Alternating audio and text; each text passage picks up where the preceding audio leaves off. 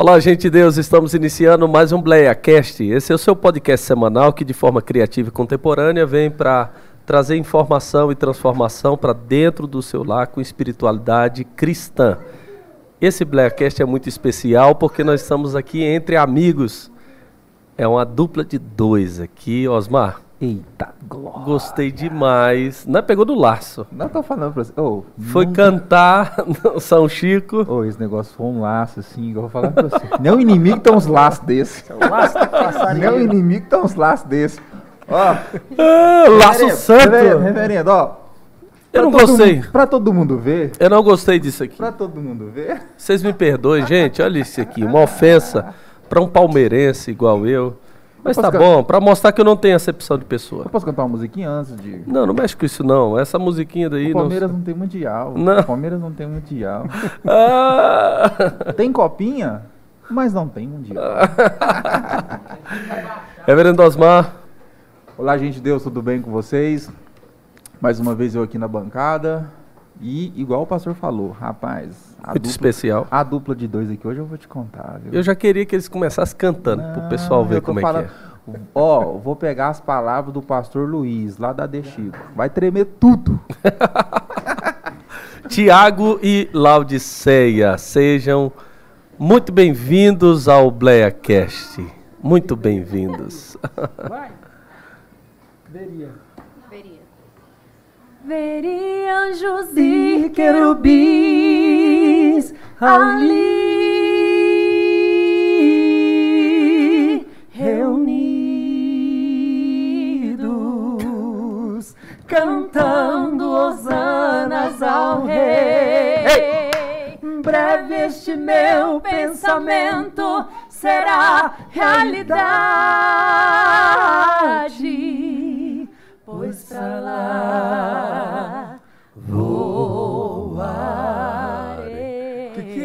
é rapaz? Ele fez um baixo ali. que- Não quarteto Gilead, não tem esse. Meu Deus do céu, glória a Deus. Maravilha. Se, fosse, é- se fosse um corte de cabelo, eu ia falar que tava na régua. Tiago e Laudiceia, tá aqui, gente. Esse A casal toda, de hein? amigos, tá a família toda aqui. Não é dupla de dois, mais. Tá bem ali o Matheus, Todo mundo. do lado da Marina hoje, olha lá, ó. Tem que fazer um Blackcast Kids aqui tem. com eles. Fica bom, fica bom. Ó a Laura aí, ó. E a. Lauren chegando aqui, ó. A Lauren chegando aqui. Meu Deus. Tudo bem. Marquinhos, prazer. Peraí, mas fala sério. Tá gravando mesmo? Tá gravando. Não. Aqui tem, desde que começou já iniciou. Desde o Tá início. gravando, você tá brincando com Ô, nós. Jesus. Tô falando. Você sabe o que eu lembrei hoje? Ah. Já viu aquele videozinho? Um meme? Ah. Um gordinho, ele fala assim. É isso que Deus faz na vida da gente. Eu, sou baterista. Eu, sou baterista. eu era só membro. Olha o que Deus faz na vida da gente. Eu vou falar pra você que tá vendo nós aqui. Olha o que Deus faz na vida da gente. É só Deus. Ainda esse dia eu vendo na internet, vendo no Instagram, vendo no YouTube, Blackcast, pensei, meu Deus. Só gente céu, Só gente grande. grande. Olha que estrutura, olha que Mas- organização, olha que Mas, coisa linda. mas Tiago, além Um de dia, não, escuta. Um dia o Marquinhos vai me chamar, eu vou me preparar. Vou cortar o cabelo. vou fazer a barba. Você me pega desse jeito. Deus te honrou, então. Ficou- Deus, olha o que Deus faz. Tem hora que. Tem que estar pronto, né, bem? Tem que tá pronto.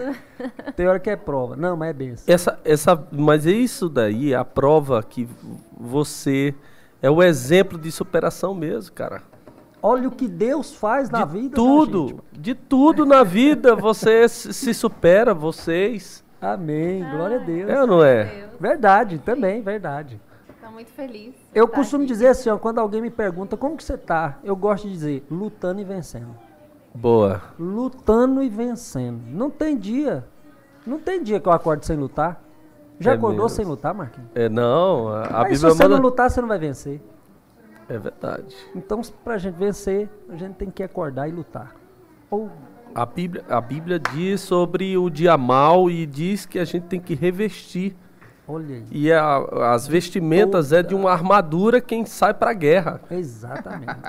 É. De toda a armadura a gente tem que se revestir. Reverendo. Capacete, Reverendo, vocês conversando aqui, me veio um, um negócio assim. Eu quero saber, eu não sei se o senhor sabe, mas tem muita gente também que também não sabe. Como que esse casal se juntou? Como que foi essa Não, vez? Conta pra nós essa história. aí. Como que. Hã? Foi um olhar 43? Como é? Conta pra Túnel nós. do tempo. Túnel do tempo. Túnel do tempo. Quando vocês chamaram a gente lá na igreja, eu falei assim: vocês querem esse desafio mesmo? Porque nós estamos com a família inteira, as crianças, tudo. Agora eu vou repetir a mesma pergunta. Você está me perguntando como que a gente se conheceu. Você quer mesmo que eu responda? Claro. É quanto tempo de programa? Tiago, viu? Ele pode falar. Sabe aqueles pastor assim, quando vocês vão cantar? Pastor, quanto tempo eu tenho? Ele faz assim, ó. Meu. Deus, nunca vi. Que aqui, Nunca não vi. Faz isso não, isso aqui é tipo vigília, moço. Jesus amado. Irmão, essa pergunta. Eu, eu ajudo. vai Você lá. me ajuda, Eu ajudo. Essa pergunta Eu ela fico é. puxando o terno. Assim, é, é- é- é clichê, mas é boa, porque o óbvio precisa ser dito. É, eu tenho um mentor, que eu gosto de acompanhar ele nas redes sociais. A gente está vivendo a era dos mentores, né? São milhões de mentores. Eu tenho, tenho alguns. E ele fala que o óbvio tem que ser dito. Eu vou dizer o óbvio. A Laodicea apaixonou. Foi mesmo. Perdidamente. Amor à primeira vista. né? Agora, isso é óbvio, né? Ou não? Não, claro. é. Já tem quanto tempo aqui? Então é óbvio. Então, Muitos aqui, anos. Meu Deus do céu. Ai, Bom, gente. na verdade não, né? Na verdade não, isso é uma grande brincadeira. Mas vamos lá. Deixa eu cumprimentar o povo direito. A gente brincou até agora. Quero agradecer você, Marquinhos, por essa honra, meu irmão. Honra é nossa. Você é um amigo, um irmão do coração. E estar junto de você, para mim, é uma riqueza. Osmar, Deus abençoe sua vida. Amém. Cantor, homem de Deus, reverendo. Mas me entristece essa fatídica camiseta, bem na minha ocasião. Bem Também, claro. é. Eu acho que o critério do programa Acho que- ficou um pouco a, a Eu acho, desejar. eu acho que é uma- uma- um- já está afrontando você. Né? Eu acho que tem alguma coisa aí. Isso mostra que algumas perguntas Algo você não vai te agradar muito, não. Não, eu já começou fazendo uma perguntona aí. Né? Ó. Ah, e tal. Eu tenho que contestá-los. Gente, Ah. mas é uma bênção estar aqui com minha esposa, a Laodiceia. Tá muito feliz. Pegos de Amém. Fomos surpresa. pegos de surpresa, fomos cantar, cooperar Mas no culto hoje, é uma uma honra. benção. Uma honra. Vamos lá. Como que a gente se conheceu, meu bem? Lá nos Ai. anos de 98, foi a É. primeira vez que você veio? Eu conheci o Tiago, tinha 11 anos de idade. e ele tocando na igreja. Mas só. Né? Eu era muito criança. Meu pai ele vinha né, pregar aqui em Goiás. Nós somos de São Paulo e ele vinha muito né, aqui em- Goiás pregar em congresso. E, e fomos embora. Quando mudamos para Rio Verde, né? Mas você me conheceu, me viu? Só vi. Sim, Deus já acho Deu que ali flash? já tinha feito um, né, algo. é isso. E em 2000? 2000, 2000 você voltou pra morar? 2000 a gente mudou para para Rio Verde, mas o meu pai sempre foi muito assim, olha, você só pode namorar com 17 anos. Não não tem outra, né? E ah, conta aí, bebê. O meu sogro, pastor Josualdo, Deus abençoe sua vida, homem de Deus. Um homem que instruiu a casa dele, né, Marquinhos? Eu, quando eu conheci a Laodiceia, deu aquele lance e tal, mas todos nós éramos muito novos. Depois ela voltou, veio morar em Goiás, em Rio Verde, e a gente se via e tal. E eu morava sozinho em Rio Verde, eu tinha 17 anos. E aí a gente começou a se rever novamente. E eu fui, fui para cima. Cheio da graça A de gente Deus. muito envolvido na igreja, então tava os jovens sempre juntos. Aí eu ficava reparando que ele ficava olhando demais para mim. Ei, Aí Tá, ele pelo veio de Deus. me cumprimentar. E antes dele falar qualquer coisa, né, bem? Eu acho que eu tinha uns 16 anos, mas com aquela coisa, meu pai falou que eu não posso namorar. Aham. Então ele veio falar comigo e eu já falei, olha, eu tô vendo aí que você tá, eu muito séria, né? Tô vendo que você tá aí olhando demais, tal. Olha, eu não Não quero Já nada deu O que logo uma aconteceu, o que aconteceu com a gente foi o seguinte: existe a palavra Forte. preconceito, que é quando você tem um conceito antes de entender perfeitamente a situação. O que aconteceu comigo foi um pré-fora. Eu tomei um pré-fora. Porque ela, ela olhou assim. foi um pré-fora que eu tomei. Porque ela não, a gente não tinha nem falado. Nós não tínhamos ido a vias de fato, eu não tinha manifestado nenhum interesse evidente para ela assim, só estava chegando e cumprimentando, né, mais cordialmente, vamos dizer assim, né, demonstrando um interesse um pouco mais eh, elevado, mais com muita cautela. E mesmo assim ela me chamou no canto, eu pensei, epa, é hoje. Mas não, era para me dar o tal do pré-fora. Ela veio falando já, olha, tô vendo que você está chegando, conversando, tá sempre vindo e tal. Ela muito educada, muito recatada, polida. E disse, olha, eu não posso namorar, eu tenho um acordo com meu pai, então não adianta nem vir com conversa. E desse jeito, irmão. E eu, assim, fiquei até meio sem palavra. Eu não sei, eu, não, eu sinceramente não me lembro qual foi a minha, minha reação no momento, mas eu me lembro daquele dia de ir embora pensando assim, poxa, mas eu nem cheguei a falar nada com essa irmã. Não, não, não falei que eu estava interessado, não, nada, não, não esbocei nada. Era só realmente assim, uma aproximação. Isso, aí na mesma semana ele começou a namorar com outra jovem. E aí foi uma benção, É, porque uma Deus, bênção. ele, quando fecha uma porta, o que, que a Bíblia fala? quando a porta se fecha. Você Pois é doidão é, demais, é. Você já começa porta quer também, fecha não ali, também, outra porta Aí, se ó. abre. Esse é o pastor lá, Aí profetizou. depois de dois anos, resumindo a história, né? Pô, e aí a gente, eu tive esse namoro que durou, foi um namoro que durou e tudo mais.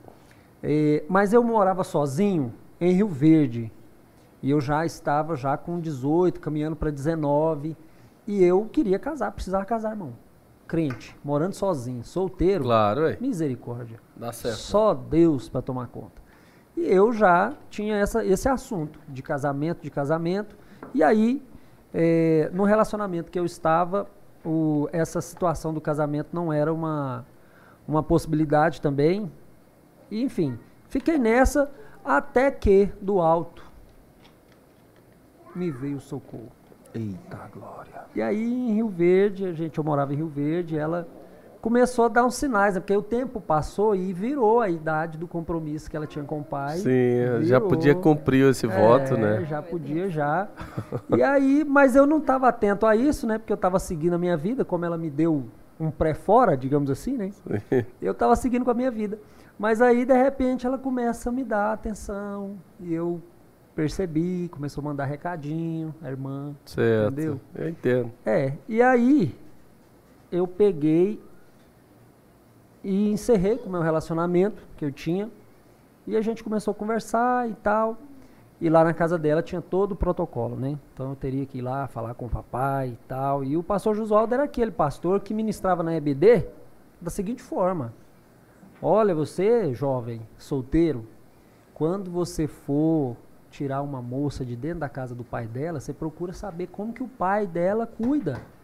Se toma café da manhã, todo dia, se toma café da tarde, como que é né, o, o- o dia a dia, para você fazer o mínimo, o que o pai já faz. Já tava pregando pra você, né, na cara? minha condição. Então, quando eu comecei a. Você falou, ah, não, esse falei, cara tá dando Deus que onda é essa, velho? onda. Café da manhã. Eu nem café da manhã tomava, irmão. Pelo amor de Deus, eu orava sozinho.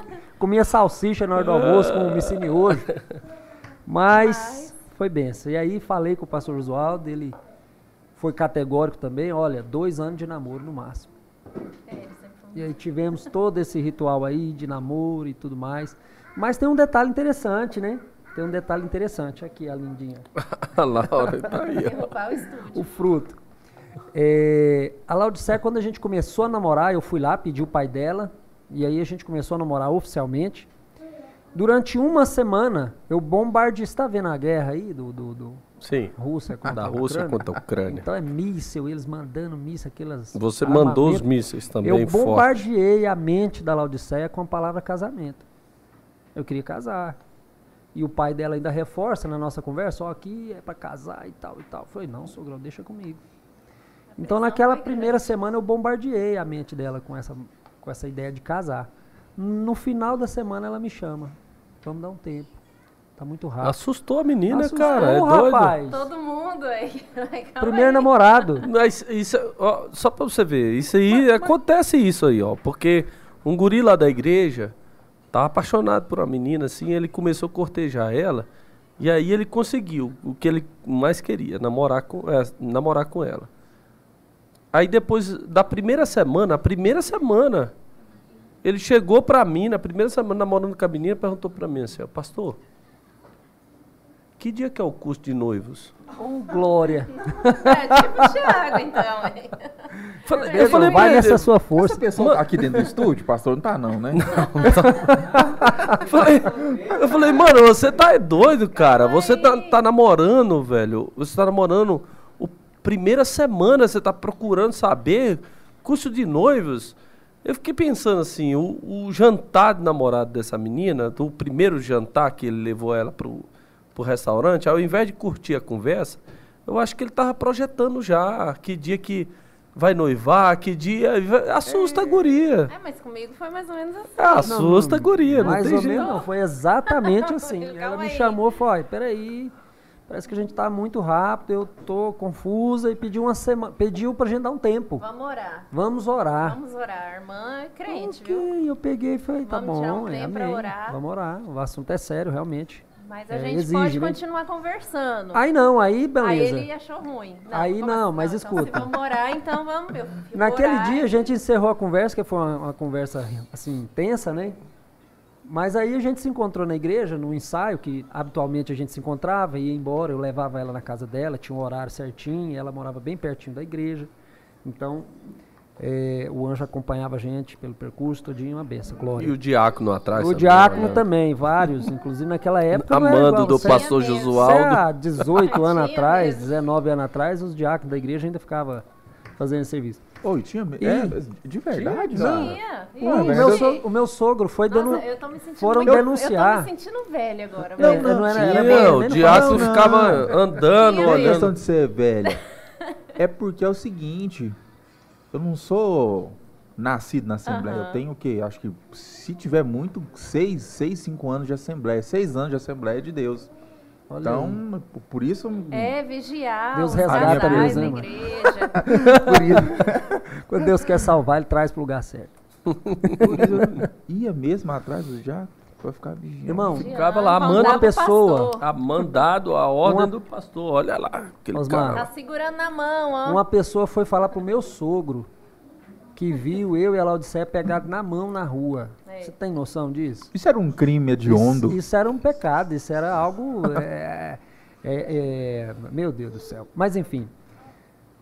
Aí a irmã fez essa solicitação do tempo e a gente encontrou no ensaio e ela veio conversar comigo como se tudo tivesse normal. Oi, Tiago, tal, vamos embora, né? Eu já deu a hora, falei, não, mano, segue seu caminho. Você não pediu um tempo? O seu tempo você tem. Você no seu canto e eu no meu canto. Eu vou orar, você vai orar. Ele ficou E irado, irmã- ele ficou irado, ele ficou E irado. foi, e aí a gente ficou nesse distanciamento, né? Naquela época a gente já fez esse distanciamento, que hoje em dia é muito comum.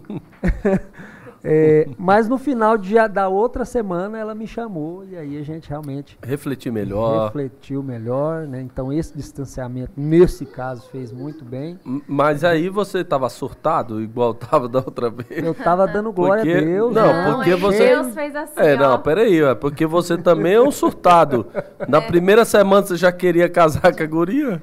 Irmão, Aliás, é, você nem me pediu em casamento, né? Porque quando a gente foi casar, já tinha pedido na primeira é, semana. no meu no namoro, no namoro, pedido de namoro já foi pedido de casamento. Quando a gente foi tudo. voltou mesmo, assim, não, Deus abençoou, vai, né, tá abençoando, vamos namorar, aí meu pai foi transferido de cidade, e aí a gente Um se mês, via um uma mês de vez namoro. por mês, né? Olha aí a Ficamos prova. namo- é, a gente namorou e noivou em um ano e nove meses, se via uma vez Um só. bom tempo, é, Bom quase tempo. dois anos. Quase né? dois. Nós fechamos Pô. esse ciclo com um ano e nove meses. Ele Aí eu fui embora para Caçu, dele.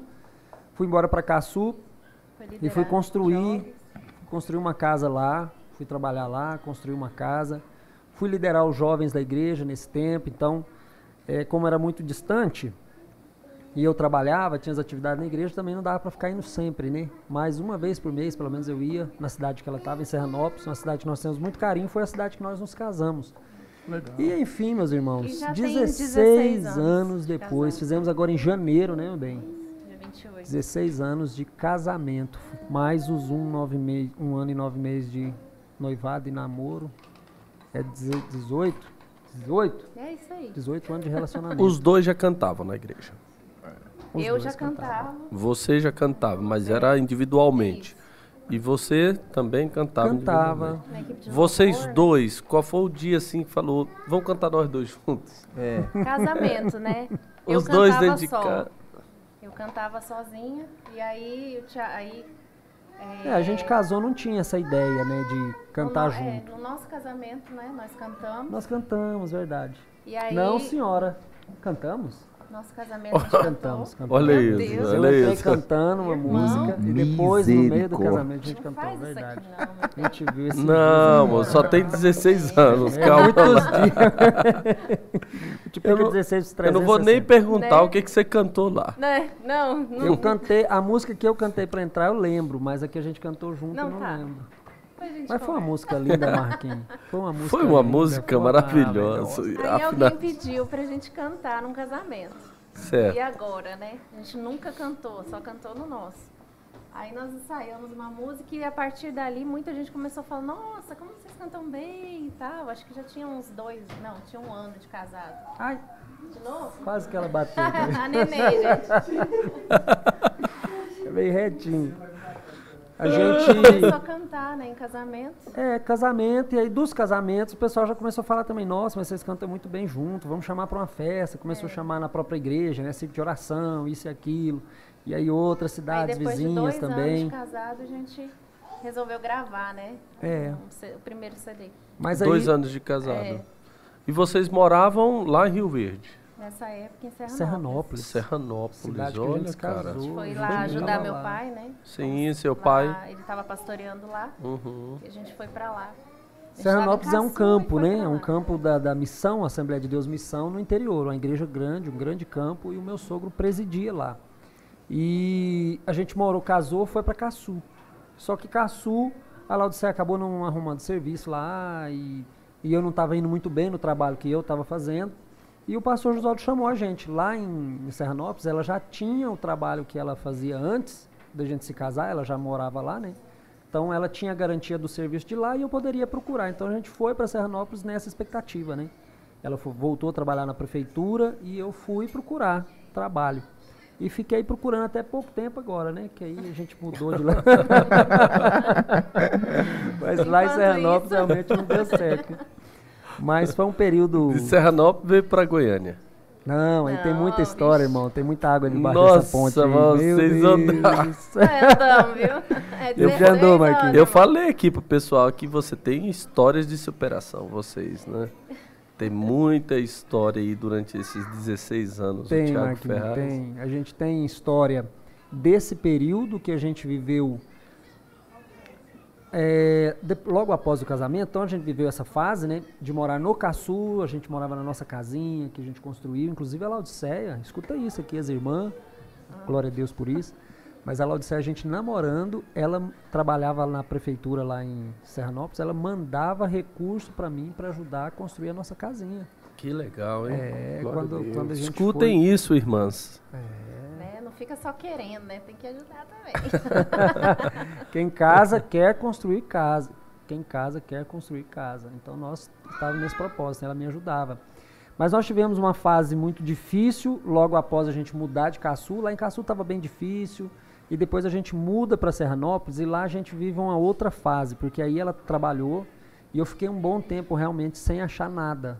Sem, e, e era uma Cidade, coisa, eu acho que muito a pequena cidade também. muito né? pequena. E, e- e era assim, eu 7 sempre. mil, 6 Marquinhos, mil esses- habitantes. É, por aí, exatamente. É, e eu sempre, assim, fui. é, eu não posso usar essa palavra, mas eu sempre fui, assim, muito cuidadoso com a minha forma de vestir, né? E aí, todos os lugares que eu chegava para pedir emprego, o pessoal achava que, que não, que não tinha uma vaga para mim lá, não. Né? Que tal, que eu provavelmente estaria procurando algo mais. Ou um banqueiro É, que veio o aqui me gerente do consultar. banco, Não, e aí eu realmente passei por essa situação, não achava verdade. emprego lá em Serranópolis. E aí, mais pra frente um pouquinho, eu continuei ali tentando, e aí eu consegui entrar numa empresa que eu tinha tentado entrar há um tempão atrás, e, e era uma, uma empresa muito boa, na área de venda, que é, que é uma área que na época eu não era muito bom, mas eu entrei nessa empresa e aprendi a trabalhar com venda nessa empresa. E lá Deus abençoou a gente. Assim, aí nós começamos a viver um tempo de prosperidade. E aquilo que era um, um desejo, que a gente pensava, pô, a gente já está cantando, indo em congresso, o pessoal falando, ah, grava um CD que eu quero ser o primeiro a comprar. Ai, Alguém já ouviu é essa que mais- frase? Eu sei. Grava o Ouvia, CD né? que eu quero ser o primeiro a Eu comprar. primeiro. Meu Deus do céu. Muita gente já caiu nessa, viu, Marquinhos?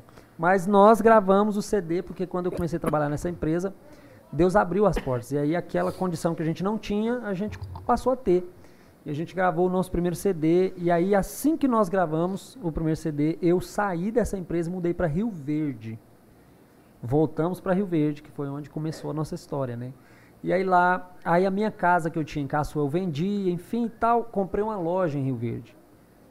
E aí fomos administrar essa loja e conduzir o nosso ministério, né? CD novo, CD fresquinho tal.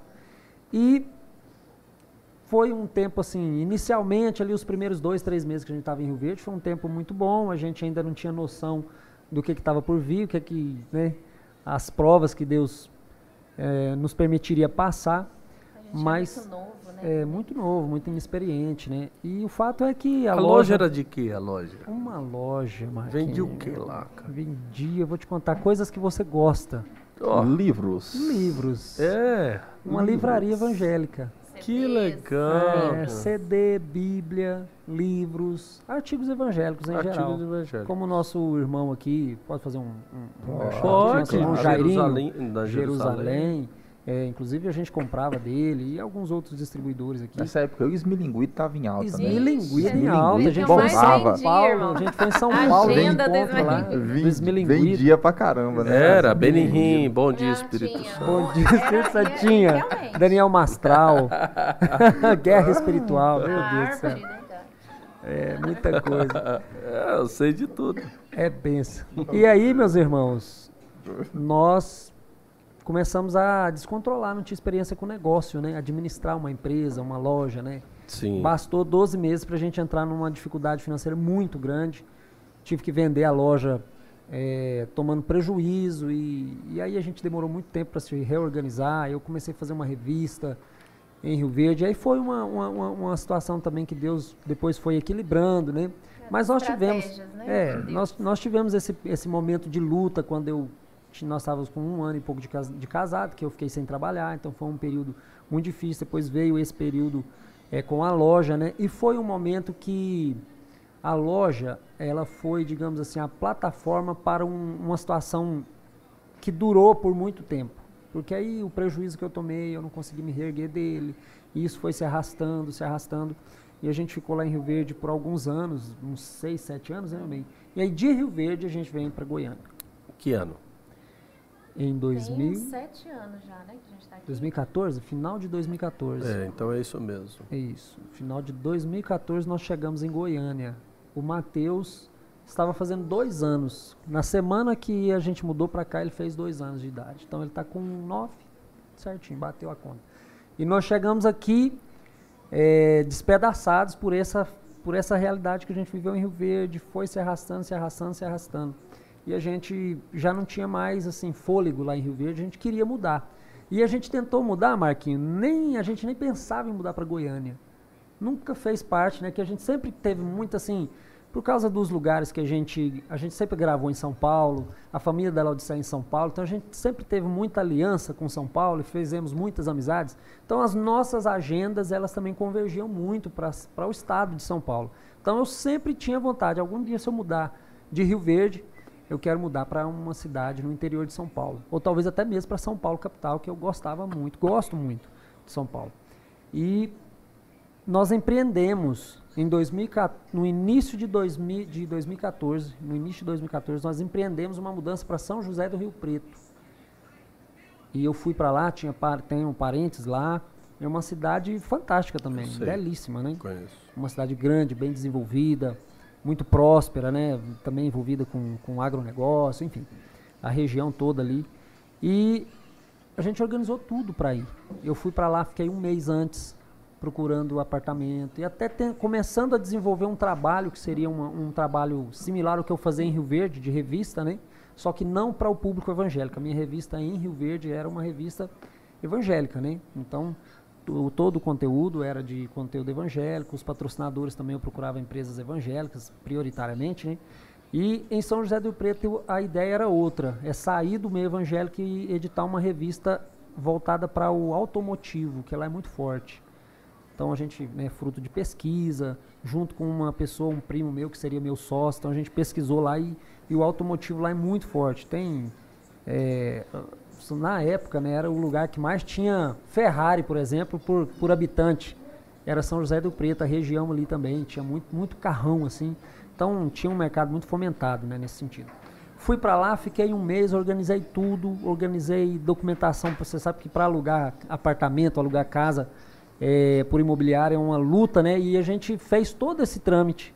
Quando eu estava voltando para Rio Verde, a Laudicea já estava com as coisas tudo arrumado em casa, minha sogra ficou lá com ela, colocou tudo dentro de caixa. Quando eu estava voltando para Rio Verde, dentro do carro eu me dei conta de que eu não havia feito uma oração pedindo direcionamento para Deus a respeito daquela viagem.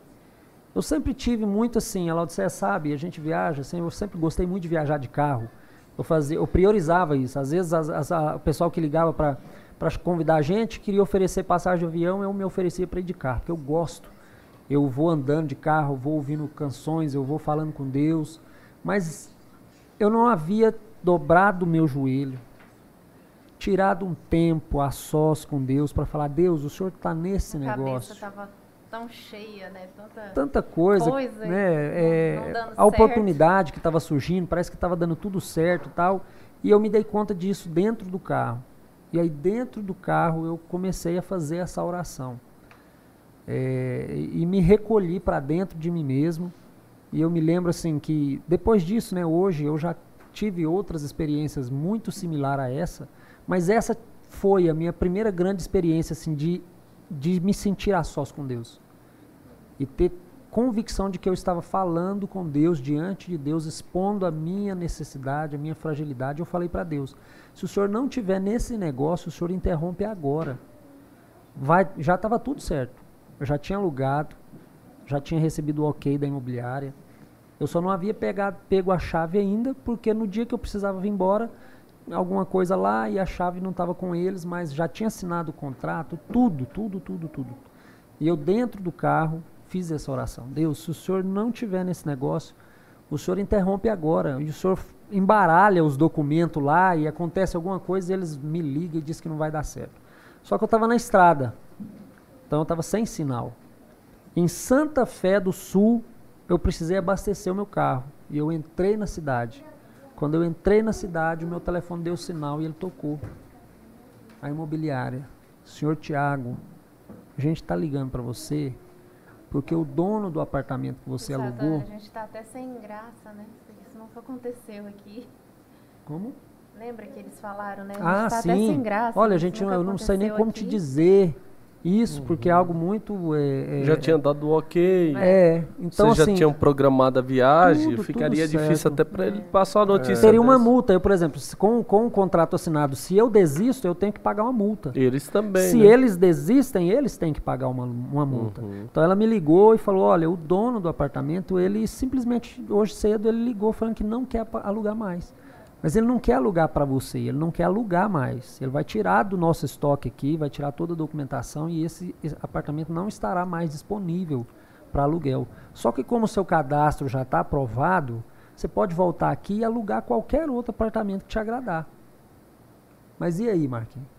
Aí você... Diante da oração que eu havia acabado de fazer. Aí você, muito obrigado, Senhor. Eu agradeci a ela, Deus é, obrigado. Deus está me guiando que não é para cá. Deus está me guiando. E aí cheguei em Rio Verde, contei para a Laodiceia. Ela foi muito sensível a isso também.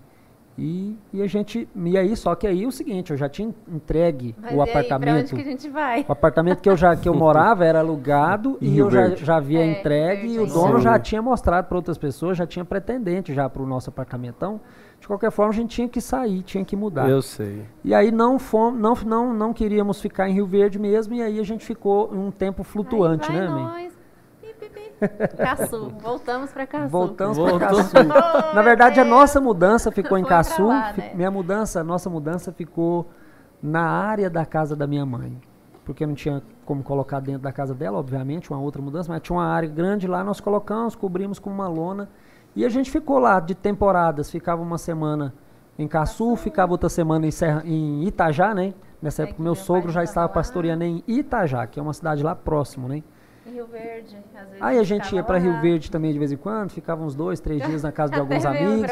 A gente ir. ficou nessa vida desse jeito. E aí entre uma agenda e outra, nesse período, a gente cavou muita agenda. Você sabe o que, que quer dizer essa Eu expressão, não sei. Marquinhos? Tem, existe? ela? Cavar agenda, Marquinhos. É. Conta então pra mim aqui, pra todo mundo que. Olha, eu quero, eu vou olhar para a câmera. Tá certo, pra você explicar. Você que está cavando a agenda hoje, em nome de Jesus, que Deus te direcione a fazer outra coisa. Marquinhos, eu engessei na minha mente, depois que eu saí dessa empresa lá de Serranópolis que eu entrei Não, e tal. explica pra mim a, a, ca- voltar que cava a a agenda. outro assunto. O que, que é a cavar a agenda? Cavar agenda. Então, é, é- faz parte do contexto, mas cavar agenda é você sair ligando para pastores. Pastor, Pastor, tal dia a gente vai Tô estar passando na aí região. na região, às vezes estava lá em Ah. casa, 500 quilômetros. Entendi. Nem tava Passou, mas é perto, porque né? realmente a intenção era essa, né? Então não estava faltando Fazer um com a pedido verdade. de agenda. É, pedir uma agenda. isso. Pastor, nós estamos na região e gostaríamos de, de receber, de, de passar por aí. O senhor poderia nos receber, abençoar a nossa viagem Ah, tal. cara, isso é bom, Então ué. fizemos Fazia isso por muito, muito, tempo. muito. E às Claro, vezes, e muitas vezes E a muito igreja. não também. muito não, dá. Muitas Não vezes. acredito. É, ué. Que isso. Demais. Não acredito que as pessoas vão dizer não pra vocês. Ah, Peraí, ó, Osmar. O cara que disse não pra eles, agora ele vai olhar o podcast, ele vai ficar assim. Pra que furada foi essa? Que bobeira que eu dei na minha vida de falar não Aonde- pra ele. Aonde eu me meti? Não, mas tem também o processo de Deus na vida da gente, né, Marquinhos? Eu falei brincando assim, mas Deus tem o processo para cada um, né? Então, se, se é do seu momento viver isso, então viva isso, fortaleça-se no Senhor e, e, e as, e- as fases vão mudando, né? As estações, né? A gente estava vivendo essa estação de cavar agenda, de buscar, de, de, de- de lutar mesmo por isso, né? A gente não era conhecido e ainda não é, né? Mas assim, a gente não fazia, desde aquele tempo, a gente não fazia isso para ser conhecido. A gente estava com uma chama no É. coração, queria cantar, queria adorar a Deus e, e queria fazer isso para viver. Né? Então eu não tinha um outro trabalho secular, vivia disso, então principalmente não tinha uma nesse período Né? não tinha uma gravadora para bancar e tal. Então a gente viveu muito tempo assim, cavando a agenda, né? Ah, então, é, Aí, Poxa. De Caçu, você. Goiânia. É. assim, é, aí não, de Rio Verde, né? De Rio É, Verde. a gente ficou meio que perdido. Ah, perdão. Perdido, ficou meio aí? perdidinho ali Ficamos naquele perdidinho. momento. Ah, sim. Aí eu não, a gente não mudou, né? Sim, pra- não pra- mudou pra para São José, do Rio Preto. Ficamos uma- uns 90 dias, né, meu bem? Mais ou menos nessa, nessa, nessa Ida vida volta, né? flutuante, né? E aí, um belo Deus dia. falando, né, com a gente. É, e Deus falando, Deus confirmando assim o projeto dele na nossa vida, né? É claro que quando alguém vem falar com a gente, Marquinhos, um profeta, alguém que está sendo movido por Deus para falar com a gente, e ele fala: Olha, Deus tem um projeto e Deus está confirmando o seu projeto. Nós configuramos algo na nossa mente, Uhum. certo? Nós fazemos uma leitura daquilo e configuramos aquilo, criamos uma representação daquilo. né? É verdade. E nem sempre é exatamente aquilo que Deus está falando. Porque Deus está falando, eu tenho um projeto, mas o projeto é Ele que sabe que projeto é esse. Né? Ele só dá um trailerzinho, né? Ele- o ele filme faz um- todo é. tem toda. Ele dá um spoilerzinho muito É, pequeno, uns 30 né? segundos assim, a 30 profecia, segundos, né? vezes- É. E, E, aí o a filme gente- tem duas horas e meia, ué. no mínimo, né? Às vezes é uma série, né? Netflix agora tem séries, Tá né? na moda, tá na né? moda agora, é a série. Então, é, vivemos essa vida muito tempo. Era o processo de Deus para nós, né? Chegamos aqui em Goiânia e aí nós fomos muito, muito, muito, muito, muito, muito bem recebidos no campo de Campinas. nós tínhamos já relacionamento, amigos, né? Então a gente já veio direto. Quando a gente decidiu, e essa decisão foi muito assim. Praticamente eu fiquei sabendo que um primo meu estava indo é, no sul e que ele ia voltar para Goiânia com um caminhão vazio. E eu pensei, poxa, poderia levar minha mudança para Goiânia, né? Nossa mudança. E foi nessa a gente começou a conversar e tal, e de repente foi o que aconteceu. Então Deus providenciou para a gente mudar para Goiânia sem gastar nem para trazer a mudança. Sim. Preparando. É, e aí nós procuramos aqui, eu vim, procurei um apartamento, consegui esse apartamento lá em Aparecida de Goiânia, longe, mas a gente já foi congregar direto em Campinas, hein? Mas foi um tempo de refrigério para nós. A nossa chegada aqui em Goiânia foi assim aquele tempo que Deus traz a gente para para nos pastos verdejantes, né? E a gente descansou, a gente foi muito bem recebido. Então a nossa agenda ficou muito movimentada, né? Digamos que nos, nos primeiros dois anos, até o, até o terceiro ano, a gente ainda estava assim com as agendas indo muito bem. E, eu até pensei de fazer a revista aqui, mas nem precisou fazer. Então a gente estava vivendo mesmo do ministério. Foi até que Deus começou a trazer para nós uma outra estação. E foi nessa estação, Marquinhos, que eu conheci uma pessoa fundamental que virou a chave para nós também. foi nessa ocasião que eu conheci você. Nesse momento aí, no terceiro ano que a gente estava morando aqui, no, no, no, segundo ano e meio, né? Que aí a gente já começou a viver um momento difícil. E aí, como a gente não tinha assim se estabelecido aqui, organizado as coisas, a gente ainda estava assim, estava bem, mas estava frágil, né? não tinha assim reserva nem nada. E aí veio um momento de dificuldade e a gente pensou logo em voltar, embora. Uhum. E aí foi um momento de muito aperto também. Só que junto com isso a gente decidiu gravar um CD. Uhum. E nós fizemos um investimento alto nisso. E, a, e, e, e, nós colocamos nossa energia, nosso recurso, tudo que a gente tinha, nós colocamos nesse, nesse, nesse projeto. E depois, no fim, já era um momento assim que as pessoas já estava vendendo mais era pendrive, já estava começando essa onda de, né, já não era mais já estava modernizando CD. mais, né? já estava virando essa, essa fase aí, mas a gente investiu muito em CD ainda. Sim. E aí depois disso começa a entrar uma outra fase, né, Marquinhos? Que aí já não é mais muito relacionada com o ministério, né? Eu sei, mas, mas eu, eu quero, vou deixar que você mas formule eu quero, uma pergunta porque eu, eu vou falando formular.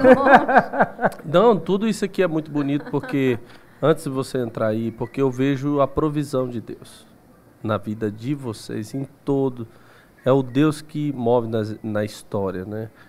Eu tenho certeza que se eu perguntasse para Laodiceia aqui, o quanto Deus é provedor nos mínimos detalhes, por mais que tenha lutas e problemas, Deus vai lá e faz na vida de vocês. E eu, faz. Né, nela, em tudo, no lar, no ministério, porque hoje a história de vocês é, é de superação mesmo. A história do Tiago, do crescimento. Eu admiro muito o Tiago nesse ponto que até chegou a, na história que ele está contando há três anos atrás. É porque o Tiago, ele. Eu tava com essa frase na ponta da língua aqui, eu admiro o Tiago. É, porque ele começou. sério, sério. Ele começou daí, ele começou eu, agora que eu estou conhecendo um pouco mais a história dele, assim, com mais detalhes. E a gente vê que todas aquelas perdas, aquele negócio que não deu certo, é tudo preparando para o momento certo. A Bíblia diz que a árvore dá fruto, mas na estação própria. Né? Uhum. Não é toda hora. Exatamente. Então, é, de três anos para cá, você se colocou à disposição para vendas que você é muito bom de venda. Você, eu tenho certeza que você é um cara que você vai ser milionário. Meu Deus do céu. Vai. Mas peguei, eu queria peguei. só comentar Sim. Eu falo pouco, gente. Mas assim, quando o senhor o pastor falou da provisão, realmente a gente viveu muitos momentos de provisão do Senhor. Né? A gente sempre foi muito. Nós somos é, muito. Como que fala? É, ah, a gente não fica contando, né? Os Sim. problemas e tal. Então, ah, estamos passando por essa dificuldade, vamos orar e não vamos ficar chamando meu pai ou minha mãe ou tal. Vamos ver que, né? Deus vai prover. E lá, e assim que a gente mudou para Goiânia, foi muito bom. De fato, a gente foi muito bem recebido pelos, pelos nossos bispos, né? É, a gente ficou até um pouco constrangido, né? O carinho, o povo em si da igreja, a gente sentiu muito bem. Até que muita gente fala, ah, mas vocês vão congregar lá mesmo, vocês são cantores, mas lá tem muito cantor. Deixa, né? deixa eu fazer um. Muita um- gente falava isso. Deixa eu interromper Sim, ela só um bem, pouquinho, por porque é uma coisa assim que é, foi, eu falei de que eu bombardeei a mente dela sobre casamento, mas quando nós falávamos para as pessoas, conhecidos, amigos, que nós iríamos para a sede de Campinas, nós fomos bombardeados. Sim. Não vai para a Demais. sede de Campinas, porque lá vocês não vão ter espaço. Muito pelo Porque, contrário. meu Vão Deus ficar do céu, ofuscado vão lá. ficar lá, É, no não, cantinho de pelo vocês, contrário. vão para tal lugar, É vai porque para outra isso igreja, vai pra- daí eu acho que é fala de pessoa que está muito fora, Verdade. que não, nunca congregou lá, não sabe como que é lá. Eu, eu entendo assim que trabalho tem para todo mundo, né? Uhum. A igreja em si, se for procurar, tem trabalho. E tem um posicionamento, né, de cada um, Então, Depende né? da gente em querer trabalhar, em fazer, né? É, e aí, essa fase foi muito boa, mas a gente estava passando muita dificuldade, né? Dificuldade financeira, dependendo de agenda. Até hoje eu falo, meu Deus, eu não queria ter vivido isso, porque eu quero cantar, eu quero fazer a obra realmente por amor. Mas teve momentos, eu confesso, que a gente ia para a igreja assim, meu Deus, tem que pagar aluguel. Será quanto que o pastor vai dar? E eu não queria assim. Sim. Não queria chegar lá com esse pensamento. Né? E eu, e eu sei que muitos têm esse pensamento nem porque quer, porque a dificuldade mesmo. Né? E a realidade a de muita realidade. gente, né, Laudicea? E a Mas- gente, eu quando, quando a gente, quando a gente comprou a loja em Rio Verde e gravamos o CD junto, no nosso coração e a gente falava muito isso, é de que a gente, o nosso desejo era ter a nossa empresa que ia nos bancar, vamos dizer assim, né? E a gente ia cantar, exercer o ministério Sem por amor, por- esperar, por, né? por, por vocação, sem esperar Uhum. algo Tanto em que- troca por isso. Tanto que né? até hoje, né, eu falo isso com, né, é, a gente não consegue estipular valor. Assim, quando alguém fala assim, Tiago veem- parece que não dá. Eu, a gente tem isso, não sei. É, não consigo. Ele não consegue. E olha que, e olha que Mas você falou Deus aí. tem guardado e tem suprido, né? E eu lembro muito bem, assim que a gente chegou em Aparecida, né? Ele falou, ô, bem, mudamos para Goiânia, né? Quando a gente foi receber a conta de luz, a gente viu que estava morando em Aparecida.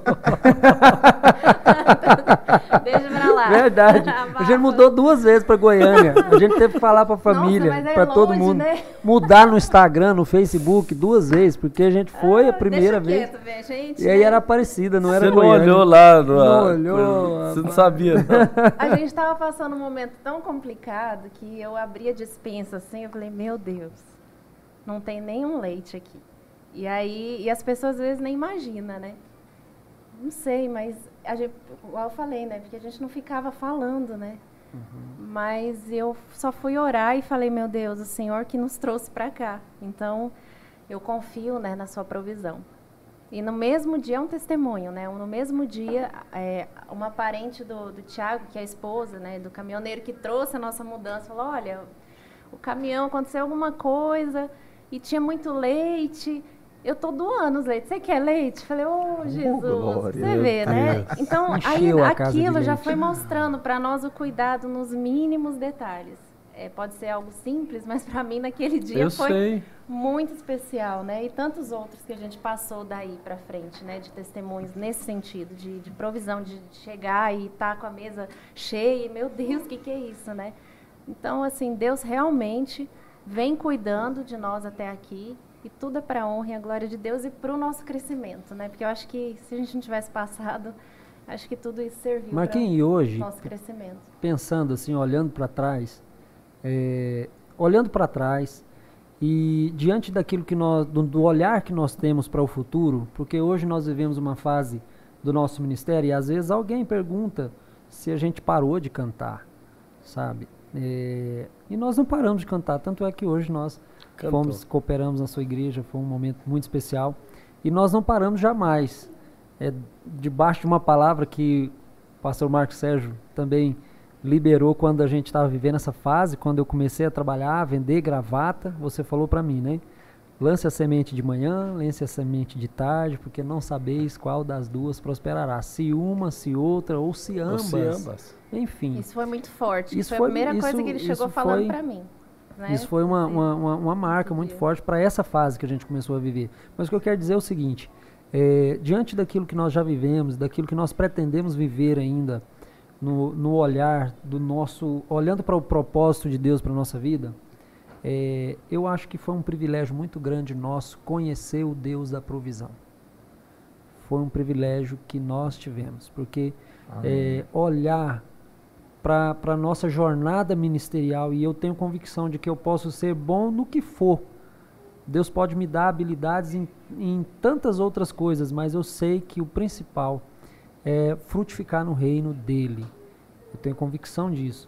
É, e eu e nós dois, como família, como lar, para a gente frutificar no reino e não conhecer o Deus da provisão, eu acho que seria mais difícil, né, Marquinhos? Mais, É. mais limitado, né? Um pastor, eu não sei se existe alguém assim, até acho que não, mas alguém que não conheceu o Deus da provisão. E, e eu quero agora então me dirigir para alguém que está nesse momento, vivendo da provisão, vivendo do maná que vem no dia, vivendo da- da- do, do socorro. É um grande privilégio.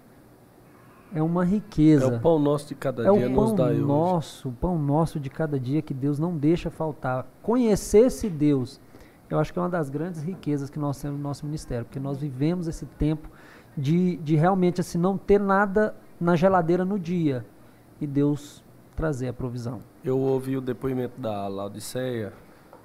Laodiceia, eu sei que eu tenho muitos amigos que são itinerantes, né? São pessoas que cantam e pregam e que eu sei que preparam diariamente para entregar um, um bom louvor, uma boa pregação. E alguns deles falam isso, de que eles dependem, né? dependem de quando chegar ao final, aquele envelope, né? Eu tinha um amigo que ele falava assim para mim, Marcos, eu pego o envelope, quando eu entro dentro do carro, eu já vou abrir. eu sei. Pô, é, Mas então, falar- então ele espera chegar dentro do carro, porque teve época que eu tinha que ir no banheiro antes de ir pro carro. Muitas vezes, meu bem, eu vou só ali. Oh, meu bem, já Conversa aí com a é. irmã, que eu vou ali no banheiro, deu vontade no banheiro. Era para ver o envelope. Ah, né, a necessidade. E, e, e dessa vivência de vocês em, eh, fazer agenda e depender mesmo ali da oferta do pastor, já chegou para vocês assim ofertas que vocês podem? Eu sei, aqui ninguém vai citar o nome nem nada Então eu disso. cito. Deixa eu terminar. Aquelas ofertas assim que era melhor um tapinha nas Oh, costas. É, tem, teve. Aquelas tem ofertas que era- Meu? Deus. Era bem melhor ter dado um muito obrigado. Conta, conta essas histórias aí um pouquinho aí. ó. Então, nesse tempo que nós estávamos flutuando, né, sem ter um lugar de morar, nós fomos para uma região aí, dos- desse Brasilzão nosso, né? A gente mora num continente, na verdade, né? E nós ficamos lá nessa região uns 15 dias. Eu não vou nem citar o estado para não ficar pejorativo também, né? Mas nós temos um, você tem um grande amigo que está lá hoje, inclusive. Não, vamos. É, mas É nós uma fomos, dica. nós fizemos é, ca- e nós cavamos a agenda lá nessa região, né? E nós fomos numa igreja que eles deram pra gente um montinho de moeda. Sangue de Jesus tem poder. E velho. assim, eu não sei dizer quanto foi que, que, o, que o pastor deu, é, mas foi assim. 25. Foi, Foi foi, 25, é, a Laodiceia, é, eu lembro assim que isso foi uma coisa muito chocante, principalmente para a Porque era um Laodiceia. tanto é de dois- moeda. é, não, é é do- dois fatores. Tem a igreja que realmente quer que você esteja lá Sim, e que não tem condição. sim. Né? Olha Mas que quer- legal mas ouvir quer- isso dela. Mas quer, de- Legal. mas quer de alguma forma. Mas quer de alguma forma, E foi essa igreja que deu 25 reais. E a certo? gente, meu Deus, né? A gente ficou com, A com, igreja com precisa. dó. gente. A gente ficou, pô, nossa, Sim. poderiam não ter Mas dado a gente nada, já né? ouviu alguém, uma pregação que a gente não deve negar.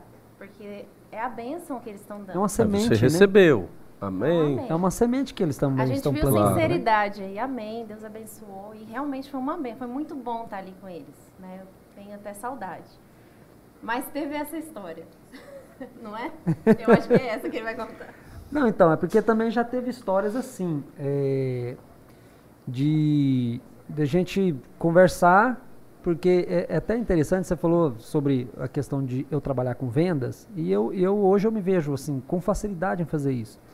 É, gosto muito de fazer isso. Mas uma vez uma pessoa chegou em mim, isso foi muito forte para mim, é, porque soou como algo pejorativo, que a pessoa quis dizer para mim assim que era uma forma de eu mudar. Eu, preciso, eu vou dizer isso pro Tiago para ver se ele muda a postura. Certo. E uma pessoa falou para mim assim uma vez: Tiago, você é bom vendedor, mas você não sabe vender o seu ministério. Você não sabe vender Tiago e Laodiceia. Sim. E que foi muito forte para mim, Eu porque além de além de eu não ter a mínima intenção de vender Sim, o você. nosso ministério, é, demonstra demonstra como que é o olhar das pessoas para a gente que está fazendo aquilo. Então, será que todo mundo acha, né? Naquele momento eu tive esse pensamento. Será que todo mundo acha que a gente está aqui para se vender? Que eu vim aqui só por causa da oferta? Que eu vim aqui só por causa de que eu lancei um CD e eu quero... Então, essa era uma leitura. Só que, no final das contas, eu fiquei muito em paz com essa palavra. Porque eu realmente nunca tive intenção, nós nunca tivemos intenção de nos vender, né? E com todo respeito, Marquinhos, com todo respeito a Uhum. quem vive do ministério, eu acredito que tem pessoas que vivam com sinceridade diante desse Sim. cenário, né? Vivendo do ministério. E são vivendo- muitos, a maioria. São muitos, são muitos. É, mas, infelizmente, tem alguns que, que fomentam essa ideia das pessoas de- e essa pessoa vir falar, a ponto dessa pessoa vir falar para mim, olha, você não sabe vender Tiago Laodiceia, então você precisava mudar isso daí para... Então eu falei, não, então, então tá tudo certo, se eu não sei vender Tiago Laodiceia, tá tudo certo, porque eu não tenho intenção de vender. E, e- e isso é uma postura que vem se consolidando, porque ainda hoje as pessoas ligam para gente, né, agora depois que as coisas começaram a voltar, e, e, e engraçado que a gente não está fazendo nada. né? O último lançamento nosso foi lá de 2017, a gente não lançou mais nada, e, e ainda assim as pessoas ligam para a gente, estão voltando a ligar, né? E é sempre aquela história, né? Quanto que você cobra? O que, que vocês pedem para vir? E eu sempre gaguejo nessa hora, Marquinhos. Mesmo? Sempre gaguejo. Sempre. E eu, e eu e assim, a gente já poderia ter sentado e a gente já tentou fazer. Sentar e falar Fazer assim, um vamos definir, vamos, vamos, coisa. vamos, vamos, vamos roteirizar isso daqui, vamos fazer uma copy, vamos fazer uma copy de venda para na hora que a pessoa ligar der tudo, vai dar tudo certo. E eu nunca consegui, Eu sei. nunca funcionou. E, e, e esse é o, é o processo de Deus para nós. Porque você, eu acredito que essa postura sua é porque você vê como uma vocação sua, não um meio de ganhar dinheiro. Embora eu acho que é justo. Sem dúvida nenhuma. Eu acho que eu acho que é justo e eu acho que aí eu falo para um pouco para os pastores que deveriam valorizar, né? É, porque vocês investem nisso também. Isso.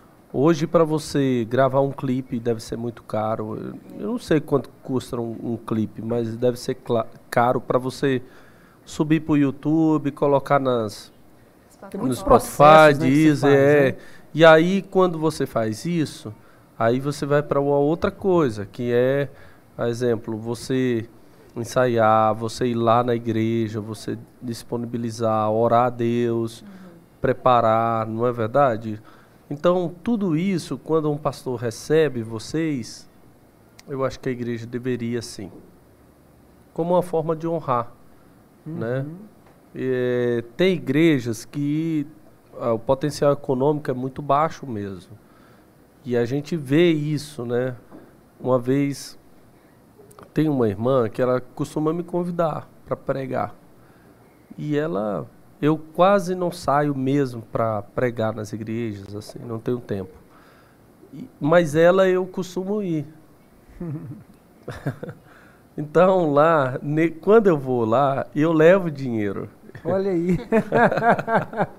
Eu Marquinhos, levo. mas olha só, é, eu, eu, queria, porque eu, esse ponto, ele é um pouco sensível, Sim. porque pode soar, e eu quero, pelo amor de Deus, não deixar nenhuma, nenhuma sensação nesse, nesse sentido, de que a gente é contra. Não, é, tá sabe? certo. Eu Porque acho. tem tudo isso, sabe? Quando, quando as pessoas querem fazer algo, você tem que investir, você vai gastar, você vai tirar do bolso, né? Claro. E, e, e você É foto, é roupa. é muita é, coisa. É muita coisa. Ó, a coisa, é mulher muita já, a mulher já Eu colocou fui uma lista aqui, ó. Não, vai gravar, então tem que comprar uma roupa. Irmão, pelo amor né? de Deus, é muita coisa. Então fazer isso sem recurso é impossível, é inviável. O que, o que realmente era o ponto que me incomoda é, e é algo que eu não faço é, é, por exemplo, uma igreja pequena que eu sei, de repente uma, uma igreja que eu conheço, eu sou de Campinas, e uma igrejinha de Campinas, uma congregação pequena me liga e eu falo, irmão, eu só, a, a nossa oferta é, é- é- é- o nosso cachê é dois mil e se os irmãos é, der essa oferta, a gente vai, vai, com muita alegria. Então, tem pessoas que conseguem fazer isso, entendeu? E estipular, falar, não, nós, nossa oferta Essa é você dois não mil. dá conta. Isso eu não consigo. É só uma questão nossa. Eu entendeu? sei. E outra, é, tem pessoas. Tem pessoas que têm um chamado específico naquilo. E a Bíblia vai dizer dos talentos, né? A Bíblia fala sobre os talentos, sobre a capacitação que Deus dá para cada um, né?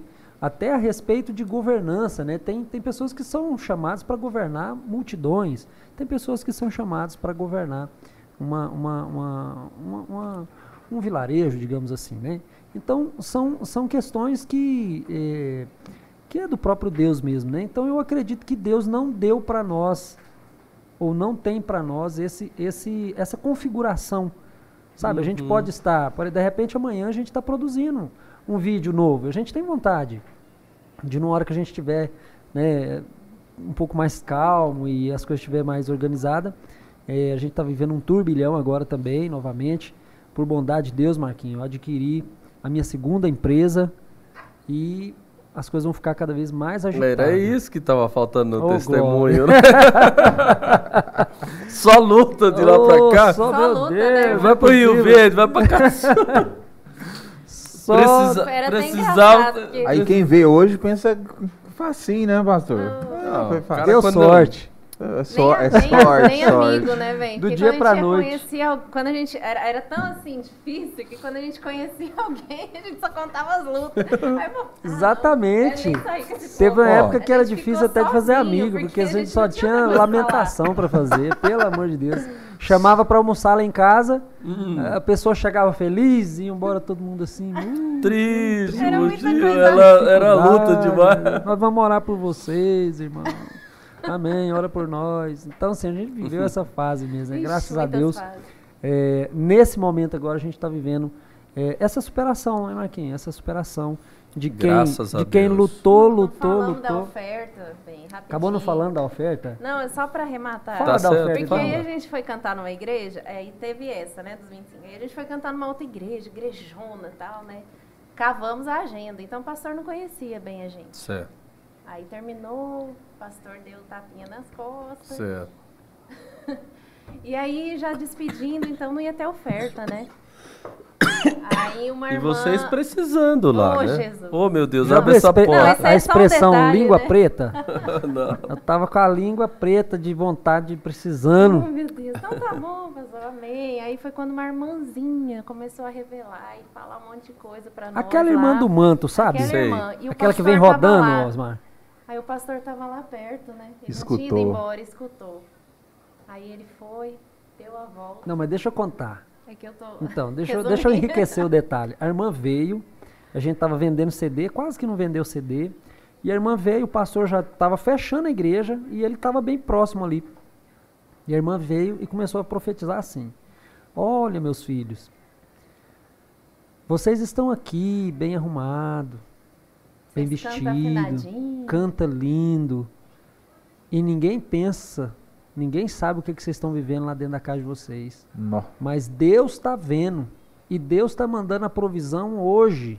meu Deus. O pastor abriu a igreja na hora. E Nem voltou lá dentro. disfarçou. Foi, Abriu na hora. voltou lá dentro, foi Certo, lá na pensou, o que, tesouraria que eu tô fazendo? e trouxe a oferta. Ah, agora eu fiquei curioso. Quanto que ele tem? eu quero saber Não. quanto que tem dentro desse envelope. Foi benção, foi benção. Ah, pelo Irmão, amor de Deus. mas olha, eu vou te falar, esse dia a gente saiu assim, Não, horrorizado. qual na que foi a oferta dele? Foi uma oferta boa, Marquinhos. Meu bem, eu nem lembro, Acho que não. foi uns 300. Coisa de uns 300. Mas Mas assim, tem- tipo, pra tá, cer- Já tem uns mais de sete anos. É, naquele tempo, 300 reais era, era só 300 reais mesmo. Ó, mas, ó, Eu achei que ele ia pegar assim uns Um mil. dois mil reais. Oh, é, então, Toma. o Meu testemunho Deus não do é tão, né? Ele não sentiu tanta presença de Deus Ah. igual nós. Era pra nós aquela palavra. Mas, Mas precisou de uma profecia pra ele abrir o Precisou. coração. precisou da irmã rodar no manto lá e falar alto perto dele, no ouvido dele.